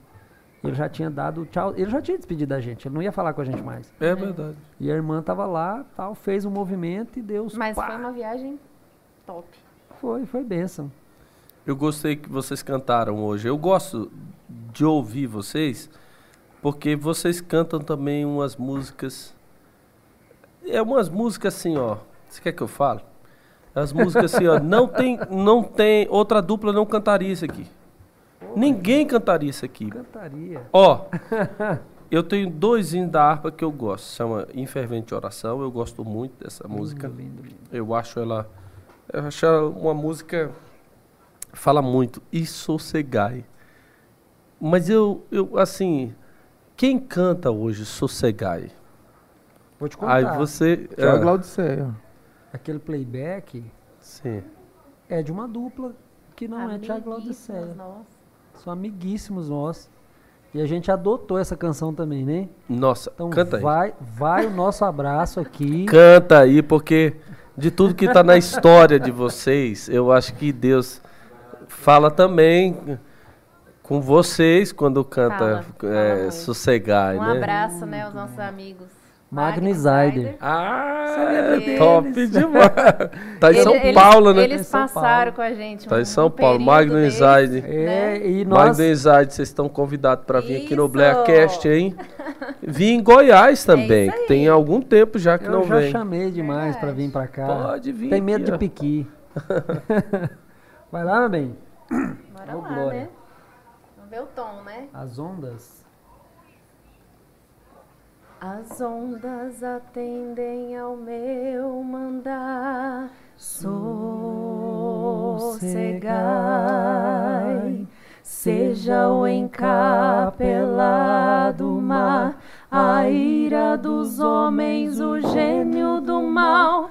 Tais águas não podem a não tragar, que leva o Senhor, Rei do céu e mar. Pois todos ouvem o meu mandar, sossegai, sossegai. Convosco estou para vos salvar.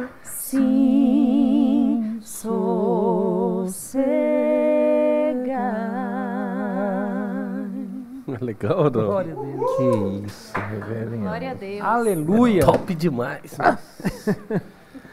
Agora é o Aleluia. seguinte. Tem uma frase que eu ouvi quando a gente começou a cantar há muitos anos atrás. Sim. A long, long time ago. Oh, E, e essa frase ficou na minha cabeça e é uma verdade. A Laodiceia canta e eu fico gritando do lado. ah, meu Deus. A Olha, Laodiceia canta e eu fico gritando do lado. Mas eu gosto. Osmar, Eu A grito gente direitinho. se completa. é, Não tem eu sem você, meu bem. eu acho, eu Marquinhos, acho. o irmão chegou em mim e falou isso pra mim. Falou? Falei, Thiago, deixa a Laodiceia cantar. Ela canta, você fica gritando do Esse lado cara dela. não era seu com isso. amigo, não, cara. Amigo, Tá rapaz. Não, ele falou sério. Ele, sa- ele sabe quando o cara fala sério e segura o olhar assim? Porque quando é brincadeira, você sabe. Eu acho, eu acho você assim. Você faz a primeira e a segunda muito bem, Thiago. Então, é porque é. Porque eu vocês, faço contorno pra ela, que ela vocês- tá cantando. Sim. vocês Você dois aqui, bem. vocês, vocês revezam, né? Sim. Tipo assim, tem horas que é você que tá fazendo a primeira, aí tem outra música que já é ele que faz, você que faz a segunda, vocês não é assim. Às vezes na Aqui não tem música. primeira nem segunda, né? Não. Depende da música, aí vocês É, não, combinam, tem, tem né? músicas, tem músicas que, devido à tonalidade, então o timbre da Laodiceia é mais privilegiado. Então, assim, 99%, inclusive, né? Oh, De Deus. cada 10 músicas, 9 ela sola porque o timbre é mais privilegiado, né? Mas a gente fica mesmo assim, é, revezando. Às vezes na mesma música ela faz a primeira, daqui a pouco eu estou fazendo a primeira. E a gente vai nesse jogo aí.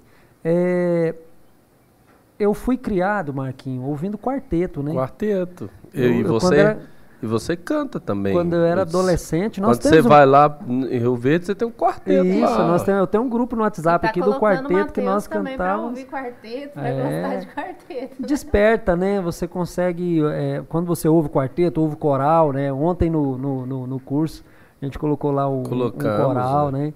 Então eu também fui, eu desde criança, minha mãe levava a gente pro ensaio do coral, né? E aí quando eu me batizei com 12 anos, eu já fui inserido no coral, imediatamente.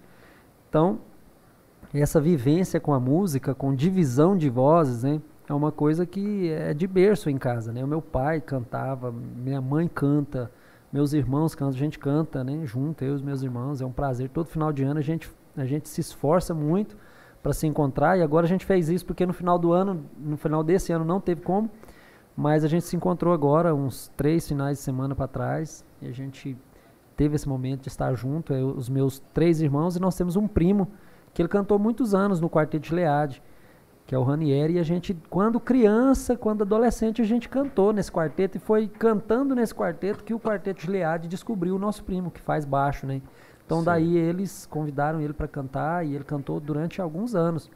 Mas a gente sempre se reencontra, né? A gente sempre marca de se reencontrar. Agora, eh, em abril é o aniversário do Ranieri e a gente vai se reencontrar para fazer E Sempre você um faz evento. primeira ou segunda voz? eu faço o segundo tenor no, no, Segundo no- tenor. no quarteto. Quando a gente começou, a gente, eu era bem adolescentezinho, eu fazia o primeiro tenor. Que é alto, muito é, alto. o né? primeiro tenor é lá em cima, né? E aí depois vem o segundo, aí o barítono e depois o baixo. O meu- o meu- hoje a Você viu configuração... que eu fiz um baixo aqui? Você fez um baixo Sim. medonho, viu, Marquinhos? Não faz isso de novo, não. não, você fez bem, fez Foi bem. Mas é, é, e você também tem essa facilidade, né, Marquinhos? A gente percebe quando você está ali conduzindo o, o- o grupo Só de louvor, né? cantor, né? também. E aí você, Reverendo você Osmar aí, ó. bem, Não, não, não, faz não. parte do, do, do, do- O defeito dele é que é corintiano. Não, Vocês que são os feras Pelo aqui. amor de Vocês Deus, é feras defeito aqui. grave, inclusive, né? Mas é uma benção, Osmar também. Faz parte aí do grupo Casa do Oleiro. Adoração. Casa do Oleiro Adoração. Isso É mesmo. chique demais, irmão. Toda quarta-feira. Estourado no Ó, toda YouTube. quarta-feira, Casa do Oleiro, Adoração. Amanhã- Sete Campinhas, Senador Jaime. Amanhã estaremos lá. Inclusive, é a gente na agenda mesmo. A nossa equipe de principal. É, cantor principal. O podcast Junto é no com- sábado, né? Junto com o Trovão. Junto Foi com o quarta Júnior passada, Trovão. Pois é, o Júlio Trovão, ele veio aqui e esses microfones aqui não estourou tudo, não. Não, tirei eu o ti- grave no talo Eu tirei dele. o grave. Tô brincando, não.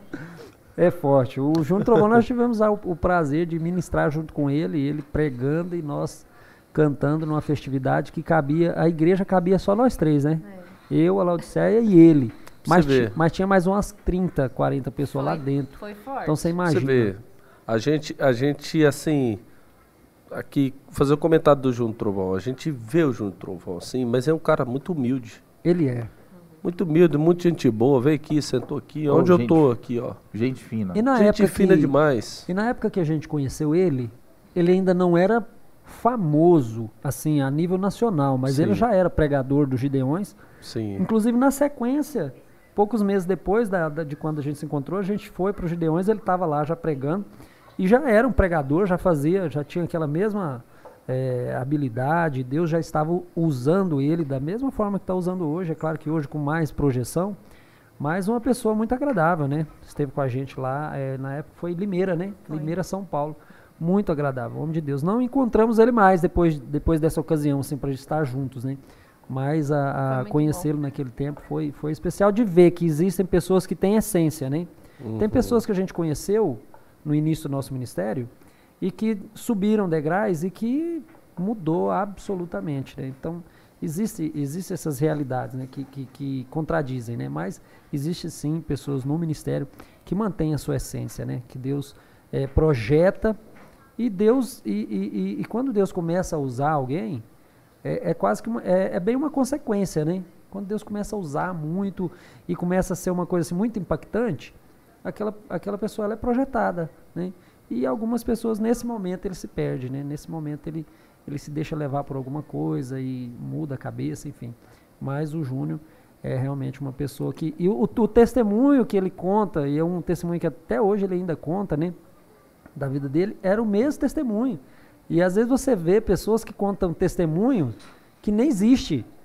Com testemunho deles. A gente sabe aí de algumas pessoas que, é, que tiveram grande projeção no cenário nacional, pregadores, que contavam um testemunho que nunca existiu. Nárnia. Nárnia, purinha. Entra, entra dentro. Nárnia, Entra dentro do guarda-roupa, sai lá no outro Isso, lugar e exatamente, Só ele que conhece, ninguém mais. Na miragem, Ah, assim. eu- Pastor, será o melhor mesmo. Meu Cara. Mas É, eu acho que é mais ou menos para impressionar um pouco, né? É, cara pensa assim, eu tenho que contar tem que aqui. ter uma Essas, história, né? Ué, esses dias aí, tava passando na internet um pregador assim, gordinho assim, o senhor. Aí ele falando assim, olha, eu cumpri com 24 processos, tô na condicional, eu entrei na maçonaria e, e me ofereceram quase 4 bilhões e tal. E não, é uma hora, eu Só de Nárnia. Só de nada. né? Aquilo Mas tem. é uma mas tem. história fantasiosa, né? Infelizmente tem muito isso. E, e uma pessoa, por exemplo, como, como o Júnior Trovão, é, que se mantém, sobretudo na, na- dentro da teologia, né? Porque ele, ele transita por um, por um, um contexto de pregação que é muito, é muito, as- muitas pessoas manipulam mesmo, né? Uhum. Então ele se mantém e não é à toa que ele tem acesso aqui à abertura eh, nos nossos congressos, Goiás né? Em vem Goiás muito, né? vem muito porque porque se mantém. Goiás é um, é um, é um aqui o Ministério de Madureira e também tantos outros ministérios, mas são ministérios sérios, né? Que, Uhum. que procuram trazer eh, pregadores e cantores também que, que, que são condizentes, que não vão trazer nenhum tipo de, de, de, de escândalo, né? E o Júnior Trovão é isso. Vamos estar lá, né? Vamos estar lá, se Deus quiser. Eu quero ver se eu vou. Hoje, Amanhã. essa- essa- esse podcast ele é sábado, é amanhã? Como é que é? Quando fala, É, quando fala Sábado. amanhã, hoje, Não, como que funciona? Pode falar, sabe? Pode falar, que é gravado esse, está sendo gravado. Esse está sendo gravado E quando sábado. a gente. Quando, Então foi, quando viu? é ao vivo, o pessoal, o público interage com a gente, a gente faz até as perguntinhas ao vivo, né? É mesmo. Mas hoje a gente gravou para soltar no sábado. Nós estamos hoje na terça-feira. Gente, Tiago Laudicé cantou na nossa igreja, lá na de São Francisco. Quase eu não falo da de São Francisco aqui, mas é bom eu falar, né? O pessoal saber. Eu sou pastor de uma igreja local da de São Francisco. Reverendo Osmar nos ajuda lá no louvor, na palavra, sempre Obreiro tá fiel. lá. É, depois que ele pôs esse negócio aí, eu vou repensar Tô um meio pouco. duvidoso, mas Tem, tem consagração agora, no meio do ano, né? Você tem que colocar o homem na linha, né? colocar os critérios. E Tiago certinho. Laudicé cantou lá, eu já lacei, por isso que o Eita. Osmar falou. Já lacei ele, já trouxe aqui pro estúdio para fazer, porque de fato vocês são de Deus. De Deus. De Deus, de Deus. Reverendo, Sim. bom tê-los aqui com a gente. Mas agora, ó, uma perguntinha aqui para a irmã Laudicéia. Eita. A- Ainda se tratando de, de, de, de, de superação, né? Se não for difícil para você responder, mas eu acredito que não. Que você contasse um pouco é, do seu testemunho para nós em relação é, aos seus filhos, né, sua, su- suas, sua gestação. Queria que você contasse mesmo para a edificação da igreja. edificação da igreja, né? e toda vez que eu conto, edifica também a minha vida.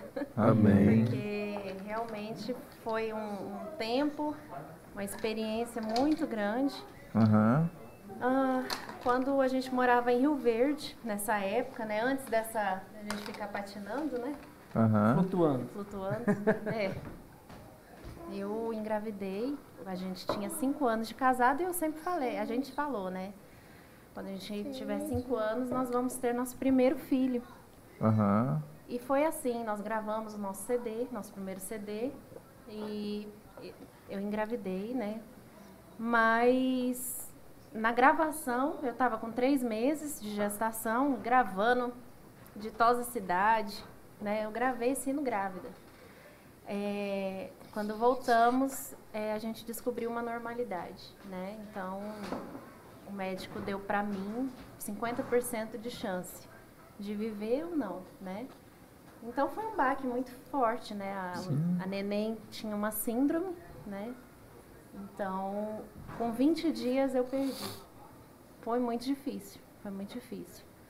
E aí a gente não, não tinha o que fazer, né? A gente ia cantar, ia fazer né, a obra, mas com o coração muito apertado, mas Deus sempre nos apoiando, nos ajudando, né? No, Espírito Santo confortando o nosso coração. E Deus usando vasos para falar com a gente também, para confirmar né, as nossas orações, porque eu sempre, queria, eu sempre quis muito ser mãe. E, e aí foi quando passou um ano, mais ou menos, eu engravidei de novo. Né? A gente já tava, já tinha saído de Rio Verde e eu engravidei do Matheus. Uhum. Foi tudo bem, graças a Deus. É, foi uma gestação assim tranquila, e mas foi muito difícil essa perda. Então eu sempre tive muito medo. Nossa, vou engravidar de novo. Eu quero, mas ao mesmo tempo como que vai ser? E Deus foi até interessante. Voltei, porque eu, eu vou contando e vou lembrando, né, dos fatos. É, tá, era uma tarde, o Tiago estava lavando o carro e alguém passou na rua. Uhum. Não sei quem é, não não conhecia, né? E alguém passou na rua, sentiu algo muito forte e começou a falar com o Tiago um jovem, estava com um livro na mão. E aí, ah, como que é o nome do livro? A pressão, né? Da pressão. Pressão gera força. Pressão gera Uhum. força, é o nome do livro. Um livro que a MK lançou. E aí, Só que eu não conheço. o- Não ele estava com esse livro e falou que queria entregar esse livro para alguém, mas não sabia, ele estava andando. E aí Deus tocou o coração dele para falar com o Tiago. Aí começou a conversar com ele, conhecer ele e tal, e falou: Você é casado? Sou. É, Aí foi quando ele falou: Eu posso fazer uma oração para vocês? Aí foi quando eles subiram, foram lá em casa, né? Ele e o rapaz. A princípio eu fiquei um pouco, né? Como assim, né? Não conheço e tal. Mas aí ele foi orar e Deus começou a usar ele para falar sobre a minha gestação. Sim. E começou a falar, né? Sobre que via um carrinho na minha casa e que tudo que eu tinha passado era um plano dele Sim. né, aquilo que a gente tinha passado. É, de fato, um an- nem deu um ano eu engravidei, então É tive- que ele, inclusive assim, um detalhe da, da, da, da- da aparição desse rapaz Sim. é porque ele chegou, começou a conversar comigo e, e ele não tinha assim, não era exatamente um cara assim, bem arrumado e tal, tava meio assim, estranho, mas ele tava falando com muita autoridade de tudo que ele falava, de Deus, falando com muita autoridade. Aí quando ele falou, perguntou se podia orar por nós, e que aí eu falei, minha esposa está em casa e tal. Eu falei, não, eu subo lá, se você não importar, eu faço essa oração. E eu fiquei preocupado, assim. Mas aí, enfim, o Espírito Santo foi, foi direcionando e aí acabamos subindo. E ele falou, né, eu me lembro muito bem quando ele falou assim, que via o carrinho de bebê, mas não via o bebê dentro, né? Ah, Porque a Laudicea tinha perdido Sim. é, a gestação. Então, assim, ele via o carrinho, mas não via o bebê dentro, mas que era um Mas que processo breve, é. que Deus ia fazer e tal.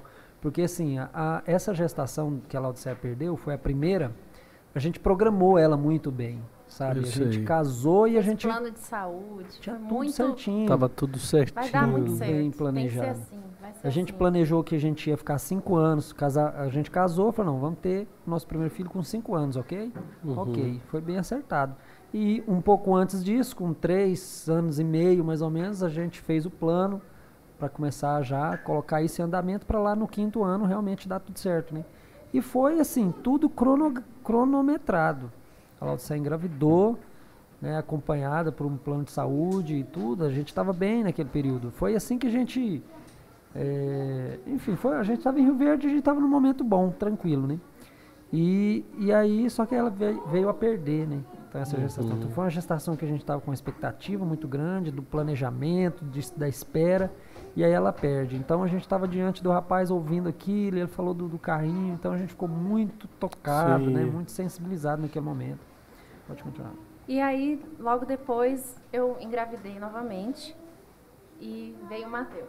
Foi a bênção, né? No- Nos acompanhou nas viagens, nunca deu trabalho. Ele ia com todo mundo, aquele nenezinho que todo mundo queria pegar. E, então foi assim, foi uma Aham. bênção, foi muito bom, assim, foi uma alegria, né? Que Deus derramou sobre nós. E aí eu pensei, agora eu quero ser mãe de novo, né? Uhum. Depois de dois anos, três anos, eu pensei, eu quero ser mãe de novo. E aí, quando eu fui no médico, eu fui diagnosticada com uma doença autoimune. E o médico falou, olha, você não pode engravidar. Se você engravidar, você corre risco de vida. Na verdade, ele falou pra mim, E ele né? falou pro Tiago, Me você, chamou, você não, vocês não têm pode filho? nem... Aí eu falei, temos. Então, se eu puder Já te tinha dar o um Mateus. É, já tinha o Mateus. Tinha o Matheus. Aí ele perguntou pra mim, vocês têm filhos? Eu falei, nós temos um. Aí ele falou diretamente pra mim, falei, então eu vou te dar um conselho como médico, como Sim. professor de medicina. É, ele era professor de medicina e tinha muitos alunos ali. É, inclusive tinha Na- alguns residentes lá com ele, residentes, né? fazendo acompanhamento. Reumatologia. É, se eu, eu quero, vou te dar um conselho. Nunca mais você engravide a sua esposa. Porque a gravidez para ela pode ser letal. Porque ela Meu tem essa, essa doença autoimune e tal. E ele foi muito enfático nisso. E a gente saiu daquela, daquela consulta assim, claro, arrasado, muito preocupado com o estado de saúde dela naquele momento. né, É, de um quadro início, de diagnóstico antes de disso, eu descobri esse problema de saúde, né? E foi muito difícil, porque até então eu não sabia o que, que era isso, que era o lúpus, né? Era o lúpus. Então eu não sabia o que, que era isso. Mas a, a doença autoimune é quando é mais ou menos quando um exército, só para tentar Sim. explicar, Sim. é, é, é o- é os, é o- os anticorpos, né? Uhum. Mas os- o exército, ele, em vez de lutar para te defender, ele luta contra você. Então, o, eu- o meu antico- ele, assim, o meu próprio corpo lutando, é, é, indo contra mim mesmo, Entendi. né? Os anti, sem, sem anticorpos. Então, não sei explicar. Eu sei que quando, eu dec- quando foi muito difícil, a gente gravou o terceiro CD, Deus deu canções para nós, a gente passou pelo vale também nessa, por causa dessa questão do problema de saúde, mas decidi ter um filho. E aí foi quando eu fui no reumatologista e ele disse que eu não podia engravidar.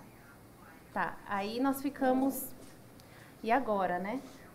Mas aí quando foi mais ou menos é, um ano e meio, dois anos, eu falei, bem, a gente precisa tomar uma, uma atitude diferente. Nós somos cristãos, temos que ter fé, né? E decidimos engravidar. Arriscar a E, vida e a gente. ao olhar do, do médico, né? E sempre vinha alguém falar também, né? A gente, nessas viagens nossas, sempre aparecia alguém. Olha, Deus está me mostrando aqui, né? Uma, vez, uma, uma irmã em Mato Grosso, em Cuiabá, uma vez falou fortemente com a gente que viu uma menina. E eu, sim, eu tenho essas resistências. É, a Às vezes- já tava às vezes é Tinha, né? assim, Um, um traço de incredulidade, É, né? Tinha, ah, né? é Porque né? agora Ah, tá aí, eu não, é não a duvido mais de nada. Mas a gente é casal. Aham. Falar profecia de bebê pra nós é, É, óbvio, novo, né? casal novo, né? Mas a gente... Mas Mas a irmã esse- cravou, né? Mas A com irmã- esse detalhe de menina. É, uma cravou. Vai ser uma menina. Como diz, né? É tal. duas uvas, se não for menina. Aí ela aí, ó. Tadinha, tá com- já tá... Então a irmã cravou que ia ser uma menina E e, eu tal. lembro que é, quando eu descobri que eu estava grávida, eu fiquei muito preocupada, porque assim, eu queria muito, eu não podia. E a palavra do médico? O médico falou que eu não podia, eu tomava aqueles remédios fortes, né? Cloroquina, essas coisas eu já tomava há muito tempo, eu fiquei uns dois anos tomando, né? E, e aí não podia, mas agora eu estou grávida. A médica preocupada, também minha pressão sempre alta, aí foi quando eu pensei, agora pronto, estou grávida. E aí foi, eu acho que foi uma das orações mais ousadas, né, que eu tive, porque eu tenho um cantinho, né, como eu falo, de oração. E eu fui nesse lugar e falei para Deus dessa forma, que que eu que eu tava assim, que eu entendia que eu estava sendo ousada e pedi até perdão para Deus, porque eu, eu confio muito no querer de Deus para minha vida. Eu não gosto de falar, Deus tem que ser assim, faz assim. Eu sempre falo, Deus, seja feita a sua vontade. Mas esse dia eu não falei assim. Esse dia eu falei, Deus, me dá uma menina. eu nem lembrava, né, de profecia, nada. Eu só, eu não sei, porque como eu perdi uma menina, quando eu descobri a perda, era uma menina, né? Síndrome de Turner dá só em meninas. Eu já tinha quatro meses, né? Então ela já estava formadinha ali, se formando, né? Quatro meses, mas a gente descobriu que era uma menina. Então aquilo sempre ficou no meu coração. Como seria ser mãe de uma menina, né? Mateus veio, foi nossa, precioso demais. Eu sempre desejei isso. E quando eu gravidei pela segunda vez, eu pensava, meu Deus, como seria ser? Então, Deus, se for da tua vontade, saúde, dá um neném com saúde.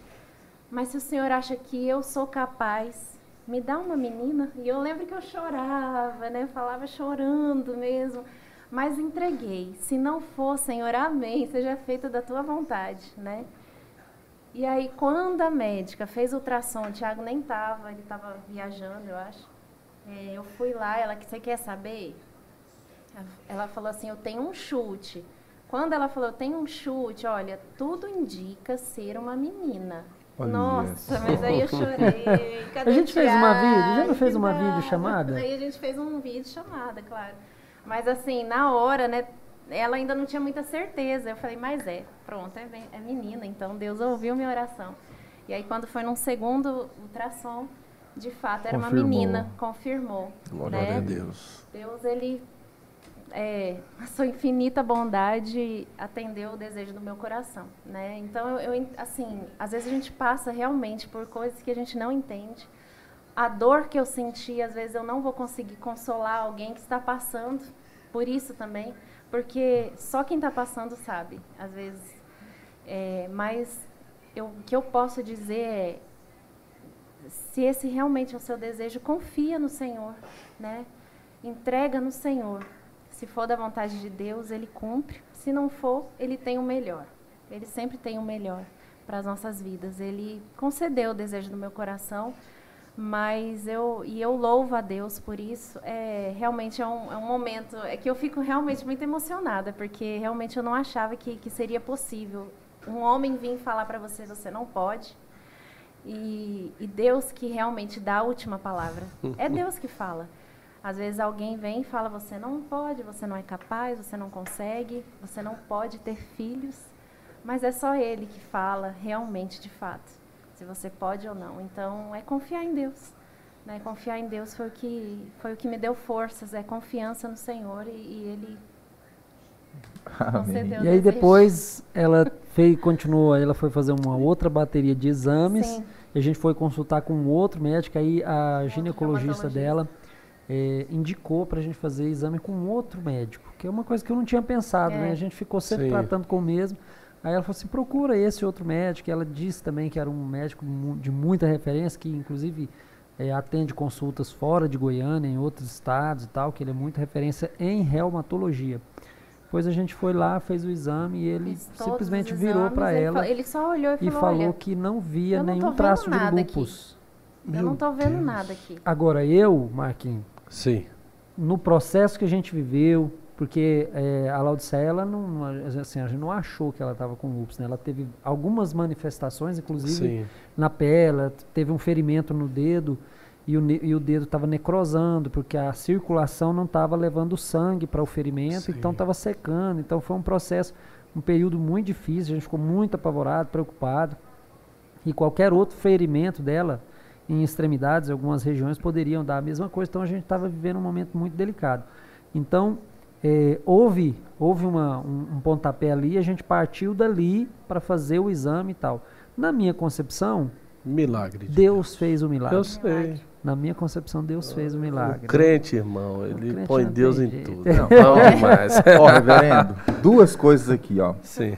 A irmã Laudicea falando que fica emocionada e eu também fiquei, sério mesmo, de verdade. Duas coisas. ou eu não sou crente ou minha vida é, é muito rasa. Oh. Que isso, irmão? sério, sério, olhando, vendo a vida de vocês. A é vida tá sério. boa demais, né, Osman? Ou eu não, Eu não sou crente, né? Que nem o André Valadão. Vocês não é crente, não. Uma dica, irmão. Uma dica. Ô, a minha camisa vida é- ajuda. viu? Uma dica. Verdade, verdade. Talvez você chegou a hora de converter, se Mudar libertar. é. Eu tenho Ah, uma foi, foi. sugestão boa pra você. Impõe as mãos aqui. Ah, Jesus. Ô, meu Deus, liberta.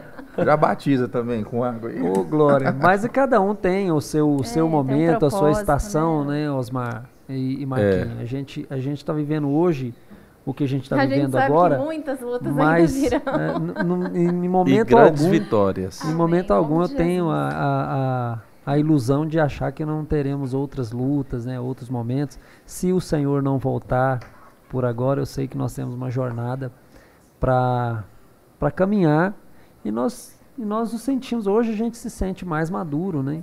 Ah, a, a gente fala muito sobre a nossa jornada futura ministerial e a gente compartilha muito sobre isso. A gente está vivendo essa fase de maturação, de, de, de sentir a necessidade de fazer algo mais é mais profundo, vamos dizer assim, né?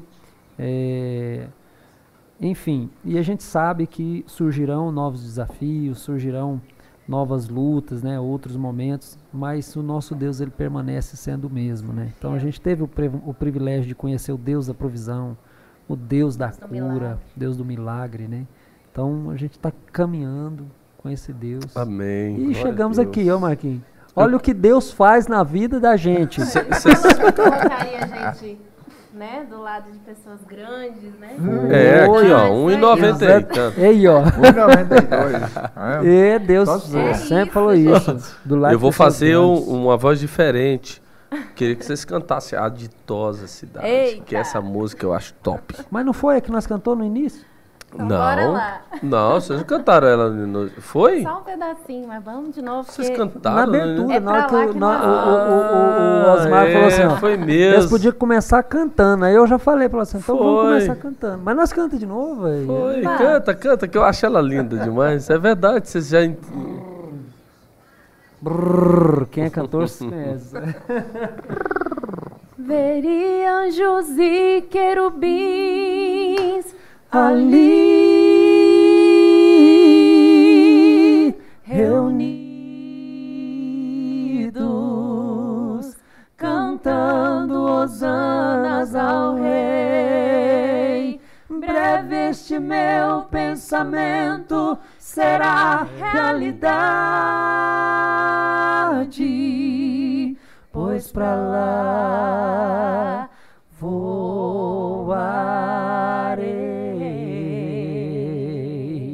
Glória a Deus. Eita, Pode ser hoje, viu, Não, Marquinhos? tô falando pra você, Glória a velho. Deus. O trem é diferente mais. Pô, vocês é diferente, mas... Oh. Glória a Deus. É bondade de Deus. Deus é bom o tempo todo, o tempo todo. Deus Mas, é bom. hein, Tiago, eu, como eu disse, falei que a frase estava na ponta da língua, que eu admiro você, e, e realmente admiro. Se eu não me engano, acho que eu te conheci foi, foi em 2017. Por aí. Foi em No 2017. gabinete do Henrique No César. gabinete do Henrique. Foi quando eu conheci Deputado esse homem Henrique de Deus César. aqui também. Me Foi dá um abraço época, aqui. Rebeca.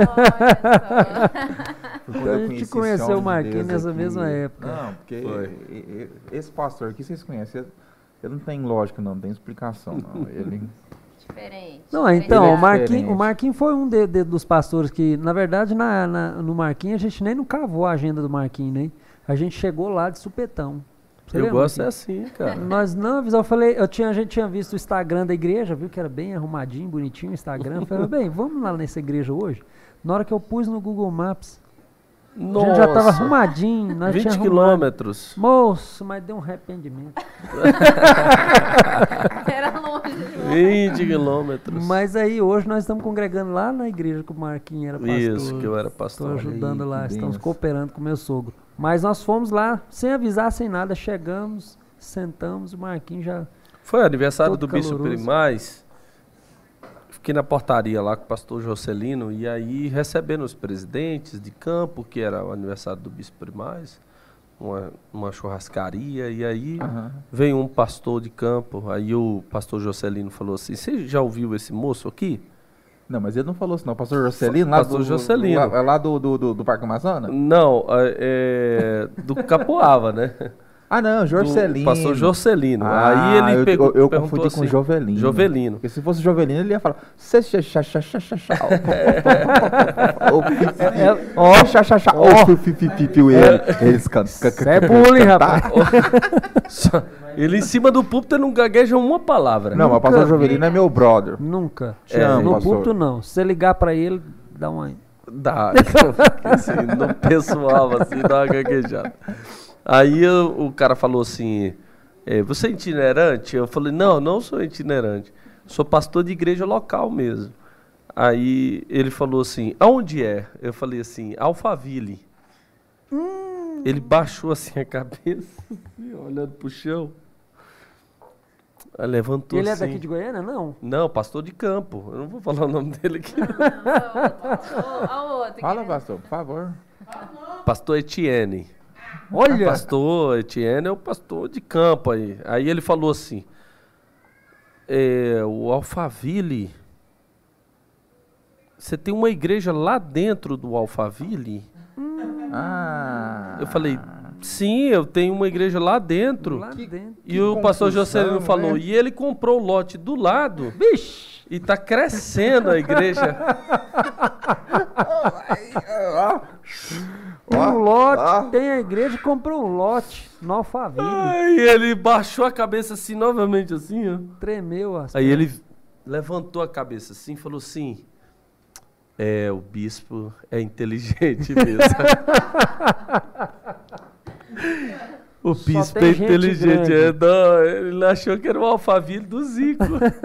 Os jardins. Isso, é o outro, né? Aqui, saída pra Guapó. Então, ali, ali na verdade é Jardim Alphaville, Jardim né? Alphaville. Jardim Alphaville. Lá em cima é Alphaville mesmo, é, É, residencial Alphaville. Isso, é Alphaville é lá onde o Itamar mora, não Alphaville? Ou não? É, porque. Não. Não, Itamar mora no Granville, que é também top. É, Ah, também. Granville. Vixe.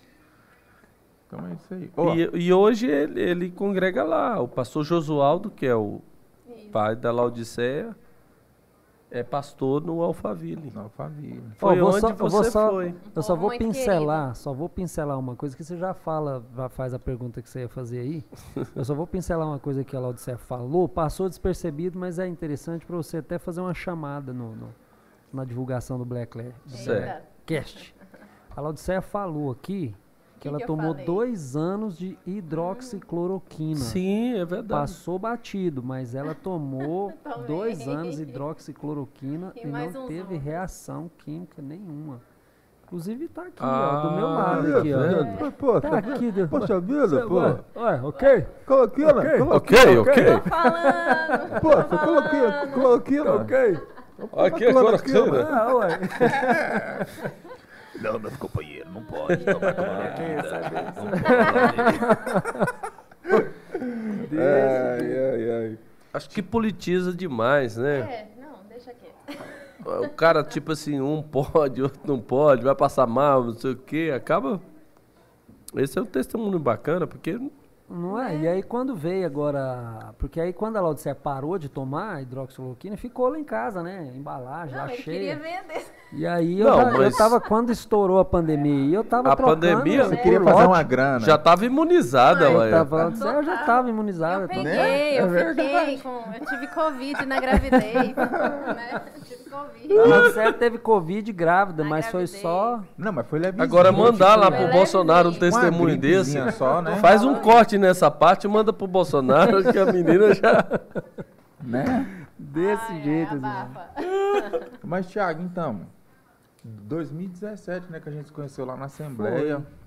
E hum, por isso que eu te admiro, cara, que eu sempre vi você, né, trabalhador, né, a gente teve um pouco de contato, assim, não foi muito, mas o mínimo de contato que a gente teve, assim, é, você sempre transmitiu isso pra mim, você é uma pessoa bem trabalhadora mesmo, batalhadora, sabe, que acorda cedo e, e vai pro corre, e, sabe, enfim, e, e isso sempre me admirou, sabe, você lá com a sua empresa, com a, com a Ferraz, aí dentro disso eu queria que você contasse pra nós, Ferraz, a gravataria. Ferraz Gravataria, como que nasceu, como que a Ferraz está hoje e, e- e como que você espera que ela esteja daqui, sei lá, 10, 15, 20 anos. Ah, no flamboyant, né, no, cara? no- no- oh, Ah, Uma o franquia, Ferraz, né? Uma, franquia esparramada uma em diversos franquia. estados aí pelo Brasil afora, né? Meu irmão, é, aqui a, a história do Ferraz, ela, e eu sou muito detalhista, mas eu vou resumir bem. É, a história do Ferraz, hum, ela surge nesse momento em que a gente chegou, de, Go- chegou mudou para Goiânia, três anos aqui, uma benção, e depois a gente entrou numa dificuldade muito grande. Gravamos o CD, e aí veio o aperto tal, e, e aí a gente fez uma dívida para gravar o CD, porque a gente não tinha o recurso, mas a gente fez a dívida. A gente teve um crédito, até foi uma, uma ajuda de um amigo. E, e aí não vendia CD. E aí a- a- foi um momento também assim que hum, a- economicamente as coisas estavam indo. E as, e as igrejas estavam mudando muito. Foi um período que, que as agendas de todo mundo, todo mundo que a gente conversava também, os nossos amigos mais chegados, assim, a gente percebia que estava um cenário ruim. meio difícil, assim, para quem não era, para quem não tinha projeção, né? Vamos dizer assim. E aí, meu irmão, foi interessante a questão do gravateiro, porque nós estávamos em São Paulo, na casa de Magno Zaider. Uhum. E nós fomos numa agenda junto com eles e o Magno usou uma gravata muito bonita e eu elogiei a gravata dele. Uhum. E eu, elogi- e eu elogiei com intenções, com segundas intenções, né? E ele me deu a gravata. né? Ele percebeu as minhas, a minha forçação de barra, né? E me deu a gravata de Tome, presente. um presente. É. E naquela noite, eu, assim, entrei pro quarto e fiquei com aquela gravata, nossa, que gravata bonita tal. E eu tava vi- vivendo um momento, o, o Oswaldo, Osmar, que eu digo que eu conhecia a depressão naquele, naquele período. Porque foi um período que eu tive que tirar meu filho da escola porque eu não tinha dinheiro nem para abastecer o meu carro para levar ele na escola. Então eu não estava conseguindo levar ele na escola. Então a gente tirou ele da escola. Foi o período que a gente começou a, a- a organizar as coisas para ir embora de Goiânia e a gente colocou nossos móveis à venda. E nessa ocasião que a gente estava em São Paulo, que eu estava com essa gravata na mão, nosso apartamento aqui em Goiânia já estava todo vazio porque a gente vendeu os móveis e a gente ia embora, porque a gente ia voltar de novo. A gente já tinha ficado lá em Caçu com os móveis na garagem da minha mãe. e Eu não Aham. queria aquilo de novo. Então eu falei, não, sim. vou vender os móveis e seja o que Deus quiser da nossa vida daqui para frente. Vamos começar do zero de novo. E, e aí, naquela, aí eu perdi toda a expectativa. Eu pensava em fazer uma coisa. E eu sempre tive, assim, boas ideias, né? Eu, eu teve uma época aqui que eu fui trabalhar num irmão nosso eh, vendendo tecido. E aí eu não estava, eu não tava assim, me adaptando muito bem na loja. E aí lá num dia eu parei e fiz um desenho, eu, eu vi um, já viu aqueles panfletinhos do Burger King de desconto? Uhum. E aí eu peguei um panfletinho daquele, vi e falei, poxa, eu poderia fazer algo parecido isso daqui. E aí eu peguei e bolei um projeto para mim colocar empresas num papelzinho daquele, cada empresa dava um desconto e tal, ia pegando e eu entregaria nas igrejas. Então eu sempre tive ideias assim, né? E nesse período eu sumiu as ideias, porque na verdade eu não tinha expectativa. Eu não conseguia, eh, eu não achava que eu conseguiria realizar mais algo. Eu estava me sentindo totalmente fracassado. Então, eh, eu cheguei a ficar uma semana dentro de casa, eu não saía, ficava dentro do quarto. Eu saía do quarto, aí saía lá fora, meu filho estava lá, no horário dele para escola, não estava lá, e ele estava em casa. Então foi, e aí eu voltava para dentro do quarto.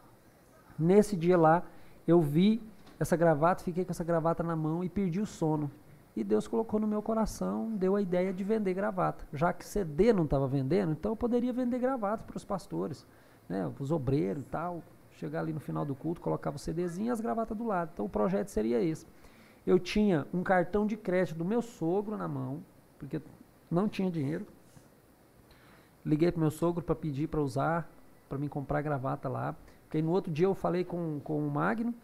Magno, eu preciso saber onde é a fonte dessa gravata aqui. Onde você comprou? Ah, na loja do amigo. Vamos lá na loja desse amigo seu, porque esse amigo seu vai contar onde que compra. E fizemos tudo isso. Resultado, eu cheguei aqui em Goiânia com 90 gravatas e liguei para algumas pessoas. Liguei para o Marcos, liguei para o pa pastor Lucas. E, bom, acho que inicialmente eu liguei para o Marcos e para o pastor Lucas. Pastor Lucas, ele me atendeu porque ele- eu morava pertinho da igreja, então ele estava perto da igreja. Eu fui lá primeiro, na igreja. Aham. E aí ele me, me recebeu lá. E eu falei pra ele, tal, que tava indo embora. E que eu tava vendendo as gravatas pra mim, pra me dar uma força ali naquele momento, né? Ele pegou e comprou, ele foi o 01, comprou Olha umas só. gravatas já, fez um combo dele lá. E me levou lá pra dentro, que tava tendo uma reunião de pastores, vários pastores dentro da sala ali do... do, do- Aí você fez a naquela bola. época era o Luiz, né? É, pastor Luiz Almeida. Pastor Luiz Almeida que tomava conta ali e tava uma turma mesmo. Sempre e tem, né? todo Uma mundo comprou gravata e eu saí dali, eu cheguei na igreja umas oito e meia, eu saí da igreja com dinheiro de três aluguéis meu. Mo- Isso num, par- num prazo de menos de uma hora. Uhum.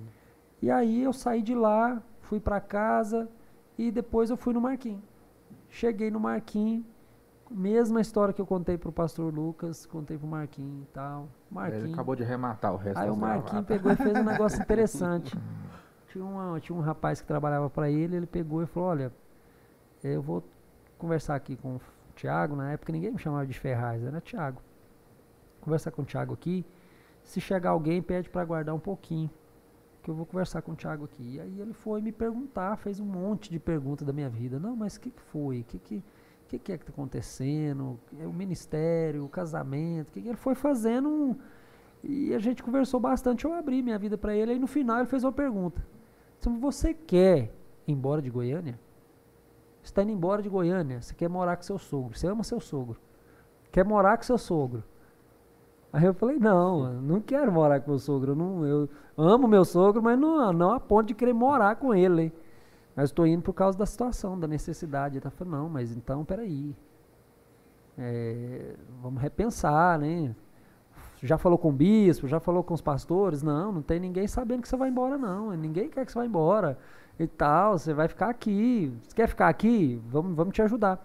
E aí foi esse momento, foi o momento que eu que eu caí na realidade, assim, poxa, eu tava tomando um monte de decisão, assim, tudo precipitada, sem falar com ninguém. Já tinha três anos que a gente estava aqui, a gente já tinha feito uma boa amizade, mas como a gente a Laudicea falou, que a gente não tinha esse perfil de ficar falando da nossa vida pessoal para as pessoas, né? Então o Marquinhos foi essa primeira pessoa que eu realmente abri a vida assim, ele falou, não, mas não tá tudo perdido assim não. Vamos tal, né? Vamos, vamos orar e vamos. E aí ele pegou, falou para mim, ó, se você quiser ficar em Goiânia, vai lá, conversa com a sua esposa, vocês oram junto, e se você quiser decidir ficar em Goiânia, você volta aqui e me fala que a gente, eu vou te ajudar. E aí assim eu fiz, fui embora para casa, no outro dia voltei no escritório, falei, Marquinhos, então vamos, vamos ficar. Porque aí eu já tinha também vendido umas gravatas, já estava com um dinheirinho, dava para pagar uns dois aluguel ali para tranquilizar o, o nosso é, o locata, o como é que fala? Locatário? Locador. Locador, enfim. É, e aí o Marquinhos falou uma outra expressão também que marcou muito. Ele falou assim, Thiago, você já vendeu umas gravatas, você já trabalhou bastante, né? Então agora você vai ver Deus trabalhar. E aí ele fez lá, montou um grupo no WhatsApp, conversou com os amigos e eles compraram os móveis para nós que a gente tinha vendido. Devolveu para casa. Geladeira a gente não tinha, mesa a gente não tinha, fogão a gente não tinha. E eles colocaram isso tudo de volta lá dentro de casa. Então foi uma foi um, assim, a gente ficou revigorado demais com aquilo, sabe? E, e eu consegui erguer a cabeça de novo e sair vendendo gravata, batendo porta em porta nos escritórios. Marquinhos Um passando. negocinho. É, tinha uma malinha, Tinha uma tal, que malinha. eu levava. Até eu tenho Ela é ela delivery, cara. É. Não, eu, E lancei, e lancei o esse cara é Ferraz inteligente. o gravateiro, isso né? que eu ia falar agora, tava na ponta da língua o de novo. gravateiro, velho. Ele chegando lá na Assembleia Legislativa, eu achava aquilo, ou eu achava aquilo tão Os inteligente. deputados, não, tudo inteligente. comprando. Eu falava assim, o cara vende gravata, ó, E vendeu muito, e né? ele tá aqui, demais, o cara tá no lugar certo, mano. Os caras aqui tudo usa gravata.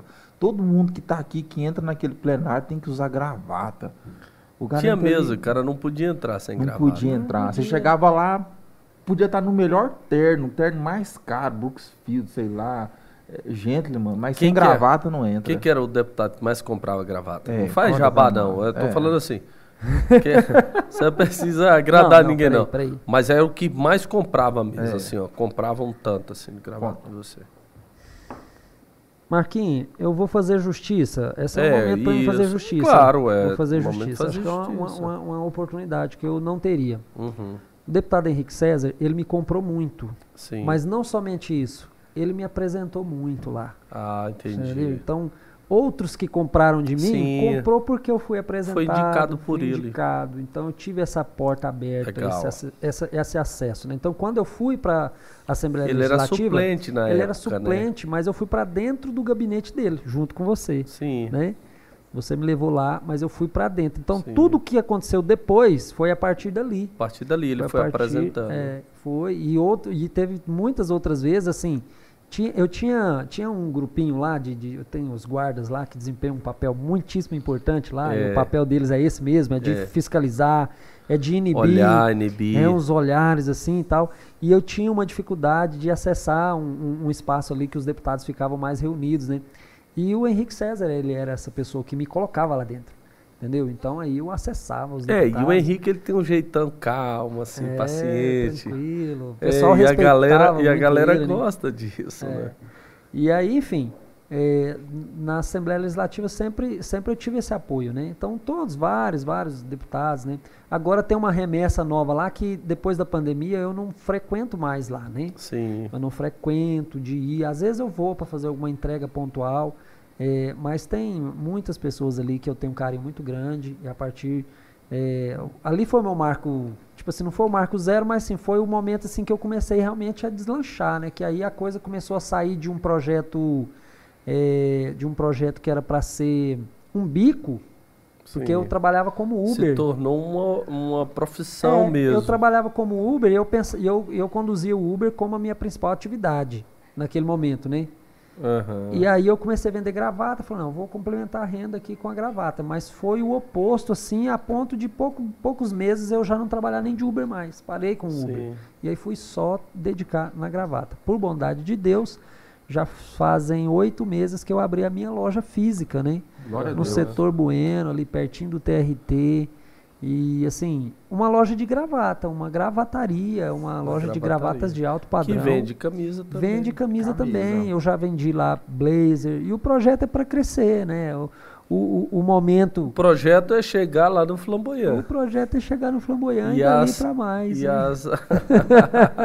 Por bondade de Deus, Marquinhos, eu acabei de, de adquirir uma franquia de um outro negócio que eu vou conduzir também é, concomitantemente. Isso, semeando de manhã e à tarde. Isso, semeando de manhã à tarde e à noite. E à né? noite, à noite também, também. nas agendas. nas agendas e não vamos parar, né? Deus, Deus, ele vai nos direcionando, vai colocando as portas abertas diante de nós, né? Então a gente está vivendo esse momento. O Ferraz tem se estabelecido, consolidou, né? Já tem mais de cinco anos. É, É. No Brasil hoje a média, a média é bem menor que isso, né? De empresas que É, começam, inclusive grandes, né? Empresas que começam com estrutura. Né? A gente vê muito, eu vejo muito isso.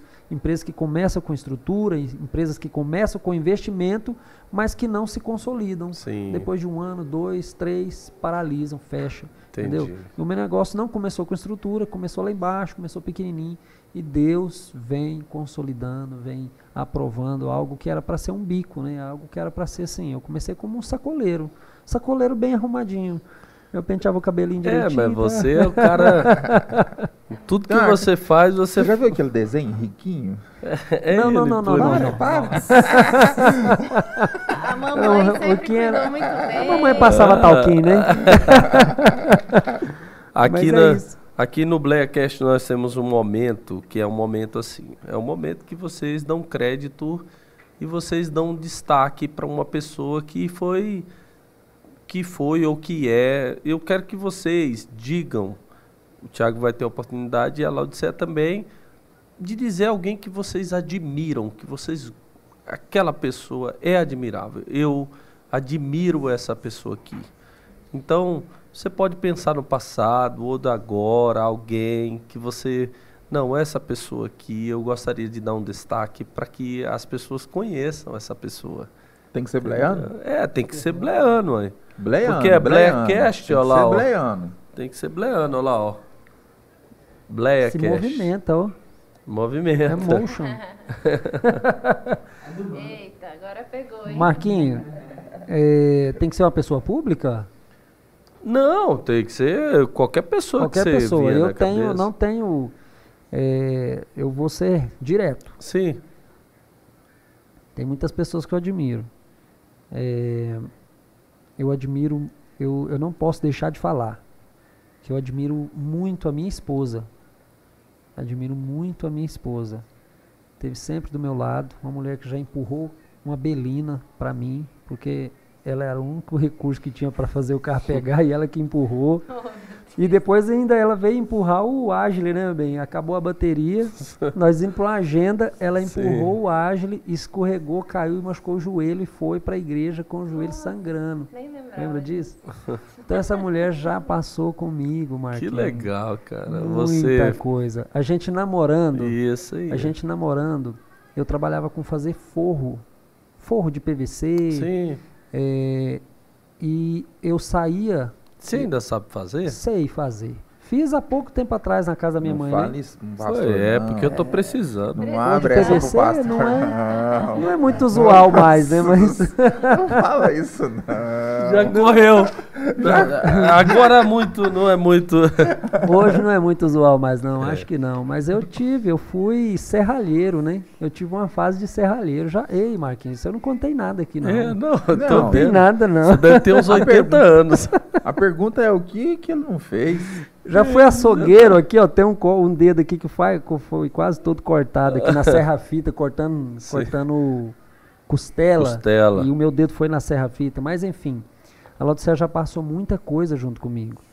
É, e eu admiro ela muito por isso, Guerreira. porque sempre com um posicionamento de crente, de mulher de Deus, de mulher idônea e de auxiliadora Sim. de auxiliadora. A Laodiceia é, é essa pessoa que vai me, vai me, me fazer ser milionário. Marquinhos, você Amém. falou no começo, Eu falou? falei. Que você é milionário? Eu peguei, viu? Vai ser milionário. Anota. Peguei. E com a Depois eu- menos Depois de eu mando o Pix ser você dizimar lá na Ô, igreja. Glória! eu falei pra você que eu sou semi-membro lá, né? Se eu mandar 50% do dízimo, então... Marquinhos, então é isso. E eu admiro muito a Laodiceia, mas eu quero falar de uma outra admiração. Me permita fazer essa Por admiração. favor. Eu admiro muitíssimo a minha mãe. Uhum. A minha mãe é um referencial para mim. A Laodiceia sabe disso, a gente fala sobre isso. É, então eu tenho certeza que ela é, lida bem com essa questão. A minha mãe, ela é, uma, ela é uma, um exemplo de força para mim, de fortaleza, de estrutura. A Laodiceia, às vezes a gente conversa e às vezes a gente tem nossos atritos também. Tá, vamos, vamos, vamos lá. A- A, nossa vida não é um Instagram que só posta foto boa, bonitinha, só dancinha. Não, a gente tem os atritos, a gente tem os problemas. E às vezes a Laodiceia, uma das coisas que ela fala para mim é assim, que eu tenho resistência com fraqueza. Uhum. Eu tenho dificuldade com fraqueza. Então, quando eu noto fraqueza em mim, eu tenho dificuldade. Quando eu noto fraqueza em alguém perto de mim, eu tenho, eu, eu, eu, a minha tendência é me afastar. Uhum. Porque eu fui criado em um ambiente assim muito que passou por muitas dificuldades, mas que sempre foi muito forte, muito bem estruturada. Minha mãe, ela casou com 20, com 18 anos de idade, e o meu pai faleceu, ela tinha 22 anos de idade. Ela já tinha três filhos. E todos os três são crentes, todos os três são casados, todos os três são Glória homens de Deus. Deus. E ela manteve essa casa em pé com a ajuda de Deus Sim. mas ela foi uma guerreira é, incansável, uma mulher de Deus, uma mulher que se ela, se você sentar à mesa com ela para orar e ela vai orar para agradecer pelo pão, ela chora copiosamente para agradecer pelo pão. E é sempre assim, qualquer ocasião que a gente vai é, estar junto, vai orar, ela é muito quebrantada, é uma mulher de Deus, uma mulher que ora. E, e eu tenho uma profunda admiração por ela. Então, quando, quando você, você mencionou que tem esse momento aqui, eu, eu pensei na minha mãe eh, de imediato e para fazer justiça à minha esposa, que sempre esteve do meu lado. Então, são essas duas figuras que, para mim, gostei. eh, são indiscutivelmente as, as pessoas que eu mais admiro na face da terra. Bendito é você entre essas mulheres. Amém. Laodiceia. Eita! Obrigada, bem, te amo. É difícil. Gabriel, põe uma musiquinha aí nessa hora na edição. Então, né? Admiro muitas pessoas. É, meus pais, né? Que eu poderia falar aqui, inúmeras, né? Qualidades, assim, de ser quem eu sou, né? por causa deles. Tem que falar uma pessoa. Pode falar é difícil. o que você quiser. É, pode até parecer clichê, né, como diz, mas além do meu pai, da minha mãe, o meu esposo. Né? Você fala, ah, você fala minha esposa? Não, mas é porque é, é o é que está aqui agora, né? Assim, é um homem que realmente levanta todas as manhãs com objetivo e coloca Deus em primeiro lugar. Foi, foi tudo que eu sempre pedi para Deus. Eu sempre fui muito objetiva assim, nas minhas orações. Eu lembro que com 15 anos de idade eu fiz uma carta e coloquei algumas qualidades, eu pus até defeito. Defeito não deu muito certo, não, porque Deus falou, não, não vai, eu vou pôr uma coisa mais difícil. Mas foi, é tudo que eu pedi para Deus. E realmente eu desejo que o Mateus e a Lauren siga esse caminho, sabe, que o Tiago vem traçando, porque Glória eu tenho aprendido muito com ele. E, e essa força, né, de sempre se reerguer, assim, tá errado, tá ruim, tá dando ruim, mas não vamos desistir. Vamos. E, e assim, e Deus sempre, eu sempre falo, a Bíblia fala, né, que Deus abençoa, é, confirma os passos de um homem bom. Um homem bom. E eu vejo isso muito na vida dele, sabe? Então, Deus realmente confirmando os passos, eu vendo realmente promessas lá do passado e, e eu assim, tô no barco com ele, eu tô vivendo isso. Quando Deus fala algo para ele, eu pego para mim. Se Deus fala comigo, ele pega para ele, porque nós somos um. E não é clichê, é realmente é verdadeiro, assim. Eu realmente admiro muito meu esposo. Ah, agora ficou Eu, eu- carinhoso sei- eu- esse eu negócio não sou, aqui. Eu não sou vendedora, eu não sei falar bonito, mas é de coração. Tiago Ferraz e Laudicea, muito obrigado por vocês virem aqui, viu?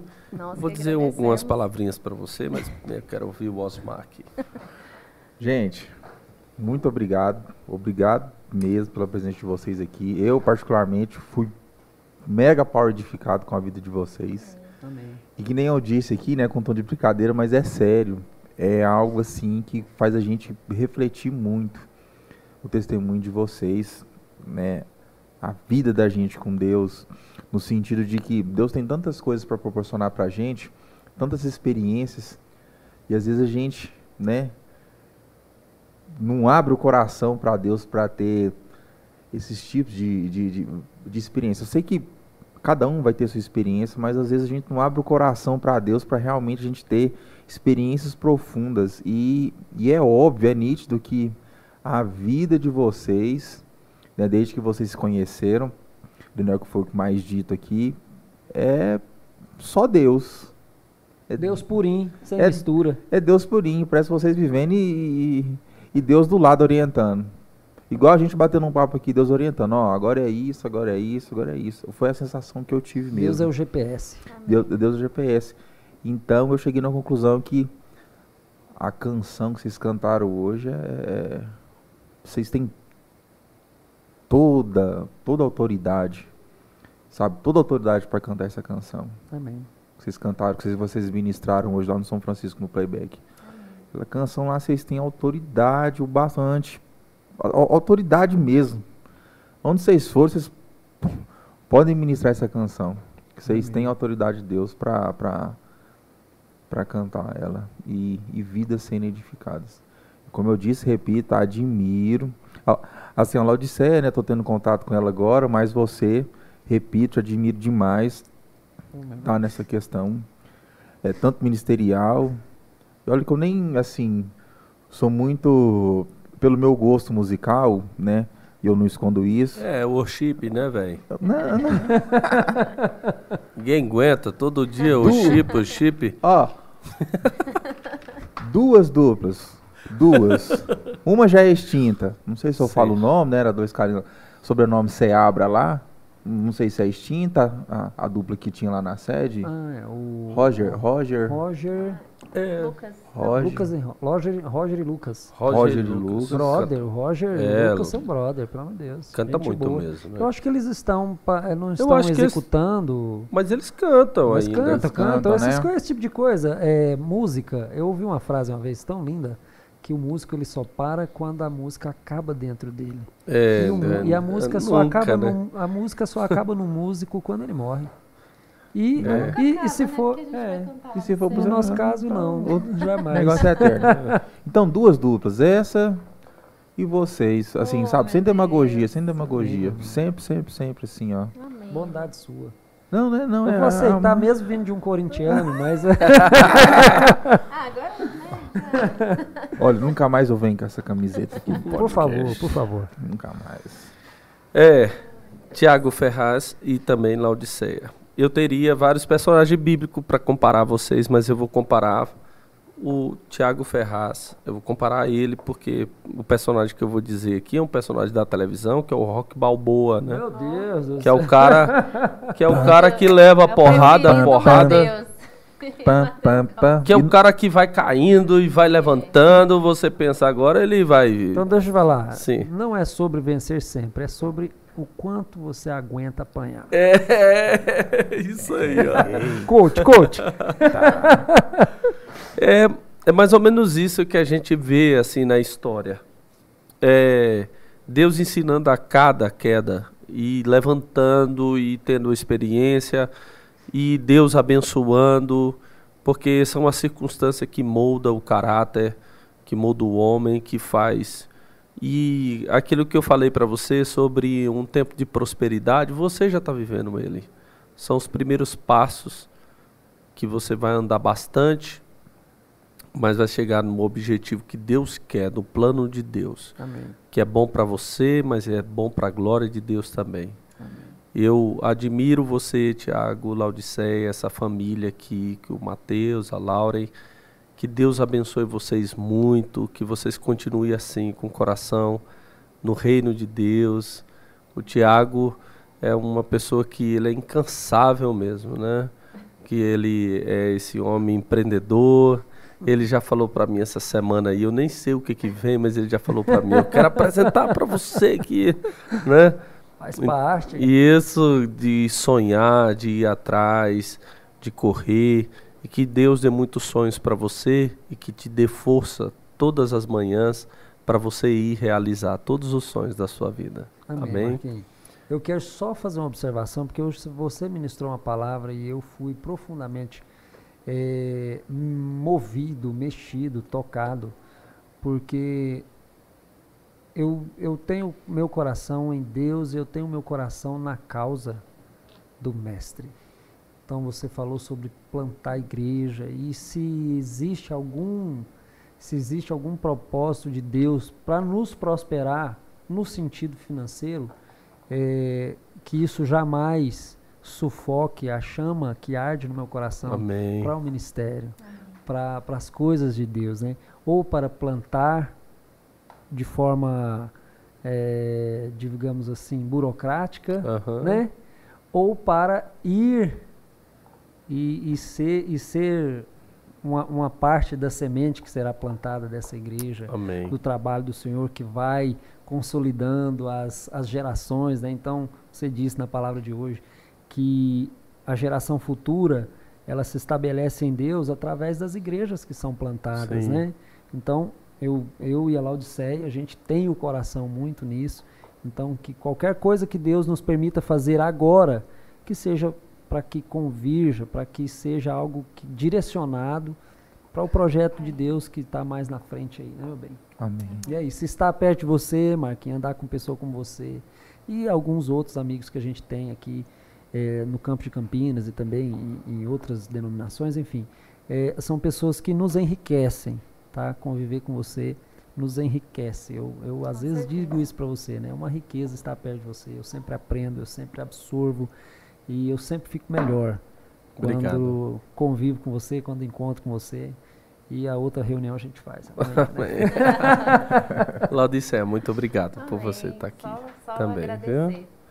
Você, sua família, seu pai, sua mãe, seu irmão, todos preciosos mesmo. Amém. Viu? Nós estamos encerrando o Blackcast hoje com a participação do Tiago Laudiceia. Às 16 horas do sábado, sempre estamos aqui no YouTube com novos convidados.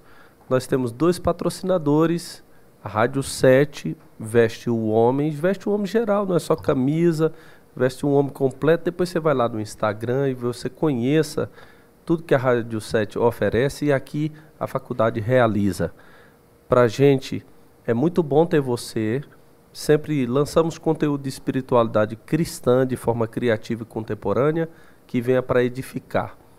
Nós estamos no YouTube, mas se você quiser acompanhar também no Spotify, Deezer, Apple Podcast, lá no Instagram ou na fanpage, você fica à vontade.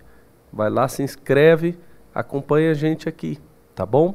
Quero desejar para você um bom mês de março. Nós estamos iniciando o mês de março com a bênção de Deus na sua vida. Que Deus abençoe o Tiago, a Laudiceia, o Reverendo Osmar e a você, todos os ouvintes. Muito obrigado. Deus te abençoe.